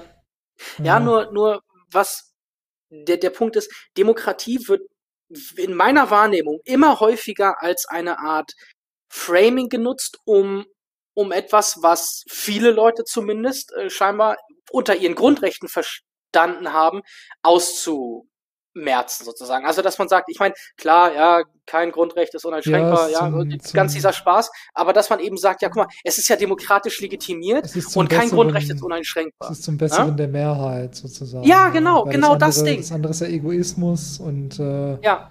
und das ist jetzt und, zum Besseren von allen. Ja, genau, also ja. Ne, das, das liegt halt auch wieder nur daran, ne, mit meinem Beispiel vorhin von den von, von, von dem Blutspendeverbot. Ne, das eine ist halt eine Gruppe, die, die man halt akzeptiert als unterdrückte Gruppe und das andere irgendwelche Leute, die feiern gehen wollen oder irgendwelche Leute, die ihr Geschäft öffnen wollen. Ähm, ne, wobei man da halt auch nicht genau hinguckt. Also zum Beispiel Gastronomiebetriebe. Ne? Also es gibt ja fast nichts, wo dieses Familiending, Kleinstbetrieb äh, und, und auch Migrantenanteil äh, und so so viel ähm, vorkommt wie in der Gastronomie, die in dieser Corona-Zeit ja eine der am heftigsten eingeschränkten Branchen war. Ne? Und aber das ist dann, wird dann irgendwie halt auch ausgeblendet. Und äh, man, man denkt mhm. dann halt, man kämpft da ja nur gegen, gegen die Säue an und parallel hat dann Amazon irgendwie das beste Geschäft seines Lebens gemacht. Ne? Und ja, da hat man es dann aber den, den bösen Leuten richtig gegeben. Ne? Also. Mhm. Ja. Ja, aber man, man, man verkauft es ja immer so als, guck mal hier, mehr Teilhabe. Guck mal, du siehst doch, ja, dass Teilhabe. da was schief das, läuft, das ist natürlich ne? auch so ein, meine, wie ist das schlaue Wort Dog Whistle, ne? Das ist ja, da wissen die Leute dann direkt. Bescheid, wenn jemand von Teilhabe redet, ja. Ja, ja, ist, früher war es Solidarität, mittlerweile ist ja, das ja auch schon Teilhabe. hart ich, ausgelutscht. Ich denke, wenn ich das Wort Teilhabe höre und Teilhabe von Frauen und so, dann denke ich halt sofort an diese Statistiken, dass du halt irgendwie ein Drittel der Männer irgendwie hast, die mit Mitte 20 oder so noch zu Hause wohnen. Ne? Mhm. Und, und, und wo ich dann auch so Leuten in der Politik halt sage, so, ja, wie viele Leute sind denn jetzt hier irgendwie, die, keine Ahnung, äh, Bauzeichner gelernt haben oder so oder irgendwas. Ähm, oder halt so Leute, die mit Mitte 20, wie viele Leute sind denn bei den Julis aktiv, die mit Mitte 20 noch zu Hause wohnen? Und zwar nicht, weil ihre Eltern irgendwie so reich sind oder so, sondern weil sie irgendwie nach der Schule keine Ahnung, irgendwo nirgendwo verschwunden sind oder so. Das sind Menschen, die werdet ihr nie treffen. Die gehen vielleicht irgendwie mal in der Innenstadt an einem Stand vorbei und denken sich irgendwie, ach ja, das ist dieses Politikding, wo ich nichts mit am Hut habe. Ne? Und äh, ja, und was habt ihr für die übrig? Ja, die, die, sind gefährlich hier, die kommen hier bald und machen irgendwelche Anschläge oder irgendwas oder irgendwie so, ne? Incel-Ideologie ja. oder so Zeug, ja, ja, ohne Scheiß. Und, und, und das ist halt so eine ganze Gruppe von Menschen, ja, ne, die, die findet halt auch nicht statt bei denen. Und, und, und, und um deren Teilhabe kümmert sich kein Mensch, ne? Da sagt man ja. den, den Leuten dann halt, ja, kümmere dich halt um sich, um dich selber. Und im Endeffekt in diesem Punkt, ne, das habe ich ja vorhin auch gesagt, dass das ja passieren sollte. Und das ist ja auch gar nicht mal so verkehrt. Im Endeffekt können die sich ja auch äh, praktisch ja auch nur um sich selber kümmern. Der Unterschied ist ja halt eben nur, dass es bei den Einheiten halt ständig von Teilhabe geredet wird und dass man die ja dann quasi herstellen müsste, weil sie ja nicht da ist, wegen der Ungerechtigkeit. Und auf der anderen Ebene, da sieht man das dann wieder ein, dass sich die Leute da selber drum bemühen müssen, um ihre Teilhabe. Ne? Hm. Weil so ist ja, es halt im Endeffekt. Ja. Ne? Klar, die Leute müssen das selber wissen, und die, aber die kennen das nicht. Das sind Leute, die werden von ihren Kommilitonen in der äh, hier äh, Jura-Studiengang angesprochen, hier willst du nicht auch mal äh, mitmachen oder so. Ne? Das ist deren politischer Werdegang. Und, und dann, dann, kriegen ja. sie, dann kriegen sie einen Teilzeitjob in, äh, in, bei der Landtagsfraktion oder bei der Stadtratsfraktion oder so, wo sie sich neben dem Studium ein bisschen Geld äh, rankriegen und, ne, und, und, und, so, das ist aber nicht, das, das, das äh, ja, das für solche Leute muss aber die Politik im Endeffekt ja nichts machen. Ne? Also ja, es ist politische Meinung, das, was im Gesetz steht. Kenne ich auch noch einige von. Und ja, das, das kommt auch noch dazu. Das finde ich ja gerade, da, da komme ich ja dann mit den Nazi-Vergleichen. Also jeder, der mir so eine Scheiße erzählt von wegen, ja, aber das ist doch Gesetz, dem sage ich ja Nürnberger Gesetze. Also wenn, wenn das das moralische Absolut ist, das irgendwer entschieden hat in diesem Land hier. Und, und dann bist du der Holocaust-Verharmloser. Aber unver also direkt. ja, ja, unter ne? Umständen. Ne? Ja, da, das ist aber das Ding, wo die grundsätzlichen, also das ist, finde ich, super interessant. Also, das ist halt das Ding mit diesen Geschichten, äh, mit, mit der Geschichte, diese Momente, wo, wo so grundsätzliche Fragen wieder relevant werden. Ja, also dieses Thema Rechtsstaatlichkeit. Ja, das ist, oder das Thema Redefreiheit oder Meinungsfreiheit. Mhm. Das sind so, wenn, wenn auf einmal man sieht, es ist richtig scheiße gelaufen, dann erinnert man sich dann wieder so an Grundsätze oder dass man sagt, du musst ja gar nicht mal einen Nazi-Vergleich machen. Du kannst auch äh, die Mauerschützen referenzieren, die wurden ja auch verurteilt. Ja, aber das stand doch so damals im Gesetz. Es war doch alles legal, ja, was passiert ich, ich ist in der DDR. Die Sache natürlich, weil ja im Regelfall solche Sachen von Leuten mit dem Selbstverständnis eines Antifaschisten kommen. Ne? Sozusagen, ja. dass ja die Gewalt gerechtfertigt ist, auch ja aus diesem Paradigma heraus, dass es ja nur die zwei Pole gibt, Faschismus und Kommunismus. Und dass man, mhm. dass, dass der Staat dann, dessen Rolle ja dann sein sollte, die Leute vom Faschismus abzuhalten und zum Kommunismus hinzubringen, weil es ja die zwei einzigen Möglichkeiten gibt, die es gibt. Und unter dieser Prämisse argumentieren die Leute ja dann, wenn sie sagen, sozusagen dies und das wäre irgendwie Gesetz als, als, als, ja, als moralisches Statement, dass quasi allein die Tatsache, dass man sich entschieden hat, dass etwas Gesetz ist, schon dieses Gesetz zu etwas Richtigem macht. Und, das genau. ist, und, und deswegen komme ich natürlich mit dem Beispiel, wo die ja sagen würden, dass es auf jeden Fall ein offensichtliches Unrecht ist, ne, an das man sich nicht halten sollte, damit, damit ihnen ja aber dann bewusst wird, dass das vielleicht doch Bullshit ist, was sie da reden. Deswegen komme ich ja genau. mit dem Beispiel. Ist, ne? Genau. Mit anderen Beispiel, da würden sie ja dann wahrscheinlich sagen, ja, die DDR war ja gerechtfertigt. Das war ja ein perfekter Staat und das ist ja nur deswegen gescheitert, weil die Leute äh, da den Willen äh, nicht realisiert haben. Ne? Nein, man darf nicht den Anspruch haben, man darf nicht den Anspruch haben, also beziehungsweise man kann machen, was man will, aber ich habe jedenfalls nicht den Anspruch, immer alle zu überzeugen. Ich finde es halt schon wichtig, dass man da so Keimlinge halt setzt. Weil das ist so eine Geschichte, das läuft dann über Jahrzehnte. Ja, also das, das ist dann, ähm, ich finde auch deswegen, der, der Weg zur Wahrheit geht über den Diskurs. Es gibt keinen Weg dran ja, das vorbei. Das ist ja auch der Grund, warum und, sie die Meinungsfreiheit gerade einschränken wollen. Weil das ja, ja aber das schaffen sie ja nicht. Die Hegemonie das schaffen sie von ja den nicht. Leuten untergräbt und weil ja schon die kleinsten Dinge halt ausreichen, um da Brüche in die, in die, in die Wand zu reißen. Ne? ja, sie ja schaffen es in der öffentlichen Wahrnehmung oder in der Öffentlichkeit, dass man sich da klein hält oder dass man, dass man da nicht zurückhält, aber ich bin da doch sehr optimistisch, was äh, die, die aktuelle Medienlandschaft angeht. Und äh, dass man da nicht sich unbedingt alleine vorkommt mit seiner Meinung. Und äh, das, das, also die, diese Diskur die, die Alternative zu manchen schwierigen Gesprächen ist halt die harte Realität. Also entweder man lernt mhm. es aus dem Diskurs im Vorhinein oder man lernt es im Nachhinein, wenn die Realität auf einen aufprallt. Und äh, insofern ist, ist der Ausbau von Diskurs und solche Gespräche, wie du sie da eben verschilderst, ähm, ungeheuer wichtig. Nicht um Leute unbedingt gleich zu überzeugen, sondern um eben dann, damit sie sich vielleicht, ach, da war ja, da war doch der mal, mh, hm, da hat er vielleicht einen Punkt gehabt und vielleicht, ja, dann findet erst im Nachhinein, vielleicht ein Jahrzehnt später erst das Umdenken. Mhm. Ja, hoffen wir mhm. mal, dass wir noch genug Zeit haben. dass die Grundrechte nicht wegdemokratisiert wurden auf dem Weg dahin. Ich bin da doch, äh, ich bin da auch in der Hinsicht nicht so pessimistisch, dass, dass wir eine zweite, also das war ich ja, dieses ganz Jahr schöne, wird auf jeden Fall noch ein ziemlicher Reality-Check werden für viele Leute. Ich hoffe halt nur, dass es nicht ins absolute Gegenteil dann um ich kann das schwierig, für mich ist das schwierig abzuschätzen. Also diese Sache, ich, ich, sehe ein, dass es vielleicht 100 oder vielleicht auch 1000 Mal höher ist, die Wahrscheinlichkeit, dass wir einen Blackout erleben dass das auf gar keinen Fall schön ist, aber ob um die Wahrscheinlichkeit deswegen ausreicht, um irgendwie größer als 50-50 oder auch nur 1 in 100 zu sein, das kann ich schwer abschätzen, ob das äh, vielleicht nicht trotzdem unwahrscheinlich ist, ja, dass also diesen Winter was ab. werden wir auf jeden Fall haben. Also wir hatten bei den Affen zum Beispiel diese Studie von der Universität Aachen oder so, glaube ich, ja im Endeffekt gesagt hat, damit unsere Gasspeicher rei reichen, brauchen wir dieses Jahr noch zwei Flüssiggasterminals und Nachfragereduzierung um 25 Prozent. Mit anderen Worten, die werden nicht reichen. Und ähm, ja, also Dinge werden da auf jeden Fall passieren. In wie, wie heftig das dann tatsächlich wird, ist natürlich nochmal eine Frage, aber da wird auf jeden genau. Fall was passieren, weil wir haben ja gerade so viele Faktoren, die da drohen mit diesen ganzen Lieferketten, die immer noch nicht richtig sind und, und allem und dem Weizen mhm. und dem ja, und dem Gas ja, und dem ganzen Zeug. Ne? Also da, also irgendwas wird da ja. auf jeden Fall, ich meine, wir haben ja jetzt schon die ersten Ausläufer. Ähm, und ja, also, ne, aber klar, also ich will auf jeden Fall nur sagen, aus meiner Sicht gibt es halt nicht diese zwei Pole, es gibt nicht nur Faschismus und Kommunismus.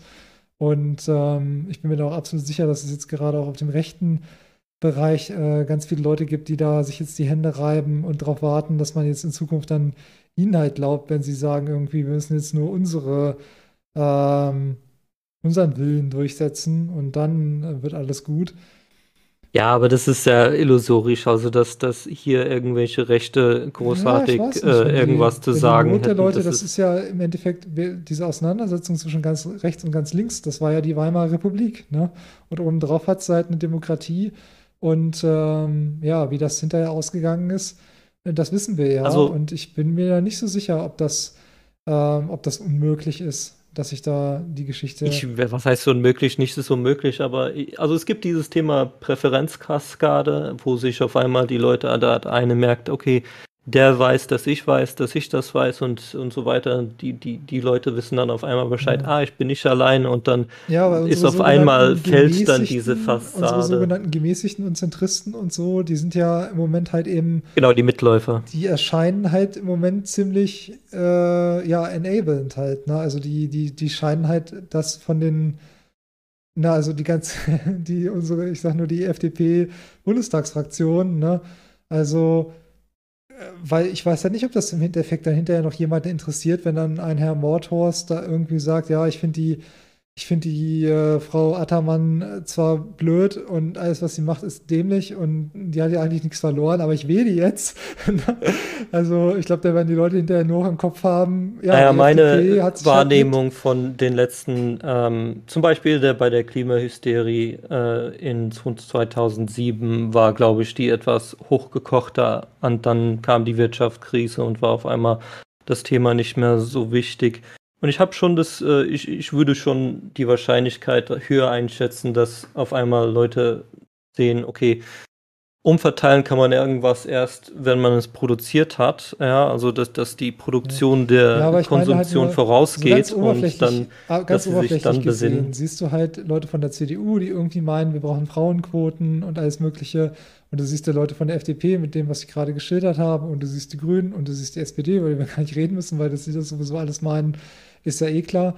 Und ich kann mir halt schon vorstellen, dass dann hinterher, weil ich merke das ja auch jetzt schon, ne, die Leute, die halt eher so AfD-mäßig oder so ticken, für die ist das alles nur eins. Ne? Also da, da, die, die sind ja jetzt schon halt der Meinung, dass das alles von allen Leuten irgendwie alles gleichzeitig irgendwie forciert wird und da im Endeffekt überhaupt keiner mehr irgendwelchen ähm, irg irg irgendwelche Bauchschmerzen, weil irgendwas hat oder so. Und wenn jetzt ja, wenn, wenn jetzt halt irgendwie was knallt und die, die Grünen und die Roten dann mit runtergelassenen Hosen dastehen, dann bin ich mir halt ziemlich sicher oder halte es für durchaus wahrscheinlich, dass diese heruntergelassenen Hosen dann bei allen gesehen werden, auch wenn die da eigentlich gar nicht äh, notwendig sind und man dann halt eben sagt, okay, dann können wir uns also nur noch auf die Leute verlassen, die halt überhaupt nichts damit zu tun hatten und das alles scheiße fanden. Und dann haben die ja wohl alle recht und äh, ja, also kann ich mir gut vorstellen, weil äh, es ist ja gerade durch diese Hegemonie im Moment so, dass es alles wie eins erscheint, ne? wie, wie so eine. Und diese Talking Points, die kommen ja auch überall hin. Ne? Also es ist ja wirklich äh, immer wieder faszinierend, äh, wie so Sachen, die irgendwie auf der Republika irgendwie erzählt werden. Da kommt so eine Marxistin, hält auf der Republika. Ich sehe den Weg da, ich sehe den Weg da und deine Audios immer ab und zu mal schon die ganze Zeit rauscharakterisiert. Ähm, okay. Nur so, die, die die Frage ist, wie sie da, wie, wie eine rechte Bewegung eine Meinungshoheit ergattern könnte, ist mir ein bisschen unklar. Ja, also, dass die Linken Mit, mit, Die- mit was- Stärke, nee, die starken Nee, Menschen. es gibt dieses, äh, wie heißt es noch, von Breitbart, glaube ich, also Politics is downstream of culture. Und äh, ich ja, sehe das nicht, dass, wenn, wenn, wenn, also ich sehe auch nicht online, also ich sehe nicht, ich sehe online, äh, ich meine, ihr seid da eher repräsentativ für, für was da online passiert in den Medien und dann gibt es noch die, die Hauptstrommedien, äh, die natürlich alle komplett links, äh, main, also dass, dass die irgendwo eine Meinungshoheit bekommen würden. Ähm, und selbst wenn die irgendwie so recht sind, wie man das darstellt, ähm, das ist ja Klischee halt, wenn jemand in die Politik kommt, dass das dann alles auf einmal gemäßigter ist. Und ich glaube, dass das, also ich weiß nicht, ob man das unbedingt fürchten muss. Also ich wird nie- auf gar keinen Fall irgendwas ausschließen, aber die Wahrscheinlichkeit halt, ich, ich denke, dass man da eher sagt, okay, irgendwie, ich denke, die CDU wird dann wieder einfach drankommen. Das wird so dämlich einfach sein, denke ich. okay. Ah, ich habe hier gerade nochmal den Automatismus ausgestellt. Geht das jetzt besser? Hört man mich jetzt besser? Ja, noch war, ich hätte früher was sagen sollen, aber es Ja, ist so dumm reinzugrätschen. Naja. Aber es ist wie gesagt, das, das, die, das ist die große Hoffnung für, für mich, äh, diese ganze Diskurs, die, die auch online stattfindet. Ich, ich denke, wir sind gerade äh, in einer Art zweiten Aufklärung. Ja, Ja, also und das okay. ist wesentlich ich ja äh, wieder so sagen, grundsätzliche Ursache ist einfach dieser Medienbruch. Damals die, der Medienbruch eben von den, äh, dass man auf einmal Zeitungen und äh, Buchdruck hatte, dass, dass man da besser kommunizieren konnte, als äh, es davor der Fall war, wo jedes, jeder Buchstabe händisch niedergeschrieben werden musste und das äh, Papier ziemlich teuer war. Und äh, jetzt haben wir eben die, die, den Medienbruch weg von den zentralen Rundfunkmedien hin zu den dezentralen Online-Medien. Und äh, da kommt halt diese, ich denke schon, diese Aufklärung, äh, äh, da hat da seinen Ursprung, ähm, beziehungsweise seine Ursache. Und ähm, auch wenn ich nicht unbedingt glaube, also ich bin da nicht naiv zu sagen, okay, die Ideen, die wir hier äh, bei den Marktradikalen und die, die, die Mises-Jünger, österreichische Schule, dass das alles sofort ähm, Anklang findet. Aber wir, wir haben schon eine Stimme, die groß genug ist und die, die, die auch groß genug war 2008, um mich abzuholen. Und äh, die auch, glaube ich, jetzt im Rahmen von Bitcoin auch mehr und mehr Leute abholt, ähm, dass man da Hoffnung haben kann, dass äh, so eine Rechtsruck nicht passiert. Dass man da sagt, okay, die, die Leute, die haben jetzt äh, nicht ganz, die haben diese Inflationsphase vorhergesehen und die, die haben auch äh, plausible Erklärungen darüber, wie Wirtschaft funktioniert. Und äh, die waren auch, haben sich auch nicht beteiligt an irgendwelchen Diffamierungsaktionen in 2021 und äh, dass man da durchaus Hoffnung haben kann, dass man da Gehör findet, äh, mittel- bis langfristig. Aber das, okay, äh, das ist die, der, wo ich jetzt aus diesem Gespräch ja nicht unbedingt dann den Optimismus schöpfe, ist, dass das alles auf äh, Ideen. Ja, es wäre natürlich schön, das ist ja die Sache mit Mises, wo ich auch in Einleitung gesagt habe, ja, dass man sich in den Kampf der Ideen hineinstürzen muss. Ähm, man darf aber deswegen nicht glauben, dass es unbedingt, äh, dass man nicht unbedingt äh, Erfolg haben wird. Ähm, aber gut, der, anders, anders wird es erst gar nicht, erst recht nicht funktionieren. Wer Ja. kämpft und verlieren, wer nicht kämpft, hat schon verloren. Bertolt Brecht. So ist es. So ist es. Also Ja. ich, äh, wir haben jetzt schon zwei Stunden voll. Ähm, ich will nicht, will das nicht abwürgen, aber wir haben, glaube ich, langsam einen guten Abschluss. Wir können auch gerne das Gespräch weiterführen, ein andermal. Insofern ist das äh, ja auch nicht ein endgültiger Abschluss. Ähm, Nächstes Mal schicken wir dann Mammon und Price und anderen, damit die auch noch Ne, wieso? Hier, du, wir haben noch ein offenes Thema. Wir können gerne mal darüber philosophieren. Wie groß muss der Staat sein? Was muss der Staat tun? Braucht es ihn überhaupt? Hm. Das finde ich, also, Hm. da kann man auch mal was zu machen. naja, also das, ich, das Wichtigste für mich. Weil ich weiß es selber nicht. Hm. Ich Das Wichtigste, nicht. das Wicht, auch wieder Diskurs, das Wichtigste für mich ist immer diese Bereitschaft, ähm, wirklich mit Interesse zu fragen, wie meint der andere es. Und nicht, äh, und, und also das ist ja auch bei Linken äh, gang und gäbe, dass man dann äh, gleich dazu überspringt, irgendwelche schlechten Motive zu unterstellen, ähm, weil man nicht versteht, wie, wie der andere denkt. Und oder man, man meint schon, die, die Welt funktioniert so und deswegen muss er, kann er ja nur schlechte Absichten verfolgen. Da ging die Schublade auf und zack rein mit dir. So ist es, so ist es. Und ähm, aber anderes, anders geht das halt nicht über Diskurs äh, und insofern äh, bin ich da immer da, dazu bereit. Ja? Und äh, insofern danke ich mich nochmal äh, für, an euch beide, daran teilzuhaben und diesen Diskurs fortgeführt zu haben. Und äh, freue mich, wenn ihr irgendwann mal wiederkommt. Ja, abschließend kann man natürlich nochmal darauf hinweisen, dass die Weltraumaffen immer sonntags 18 Uhr stattfinden, aber auch für Leute, die jung, brutal, marktradikal hören, kann man, kann man das auch später im Internet nachholen. Also man muss ja nicht live dabei sein, obwohl es natürlich cool ist, bei den Weltraumaffen live dabei zu sein. Äh, des Weiteren möchte ich noch auf Abels Bücher hinweisen, Knicklicht und Miete pro Kopf, wie wir das äh, immer so machen und auf die Webseite thatsafespace.net. Jetzt hat er doch was verkauft. Nee, ich verkaufe ja. Jeder hat was zu verkaufen. Naja. Nö, ich weise darauf hin, dass jemand ein Buch geschrieben hat und dass jemand eine Website programmiert hat. Die Website ist sogar komplett umsonst. Und das Buch gab es auch schon umsonst. Das regnet der Markt. Aber ja, ansonsten sehen wir euch sonntags. Ja, Alles klar. In den Wald. Bis dann. Zerschmettert und fördert und so. Tschüss.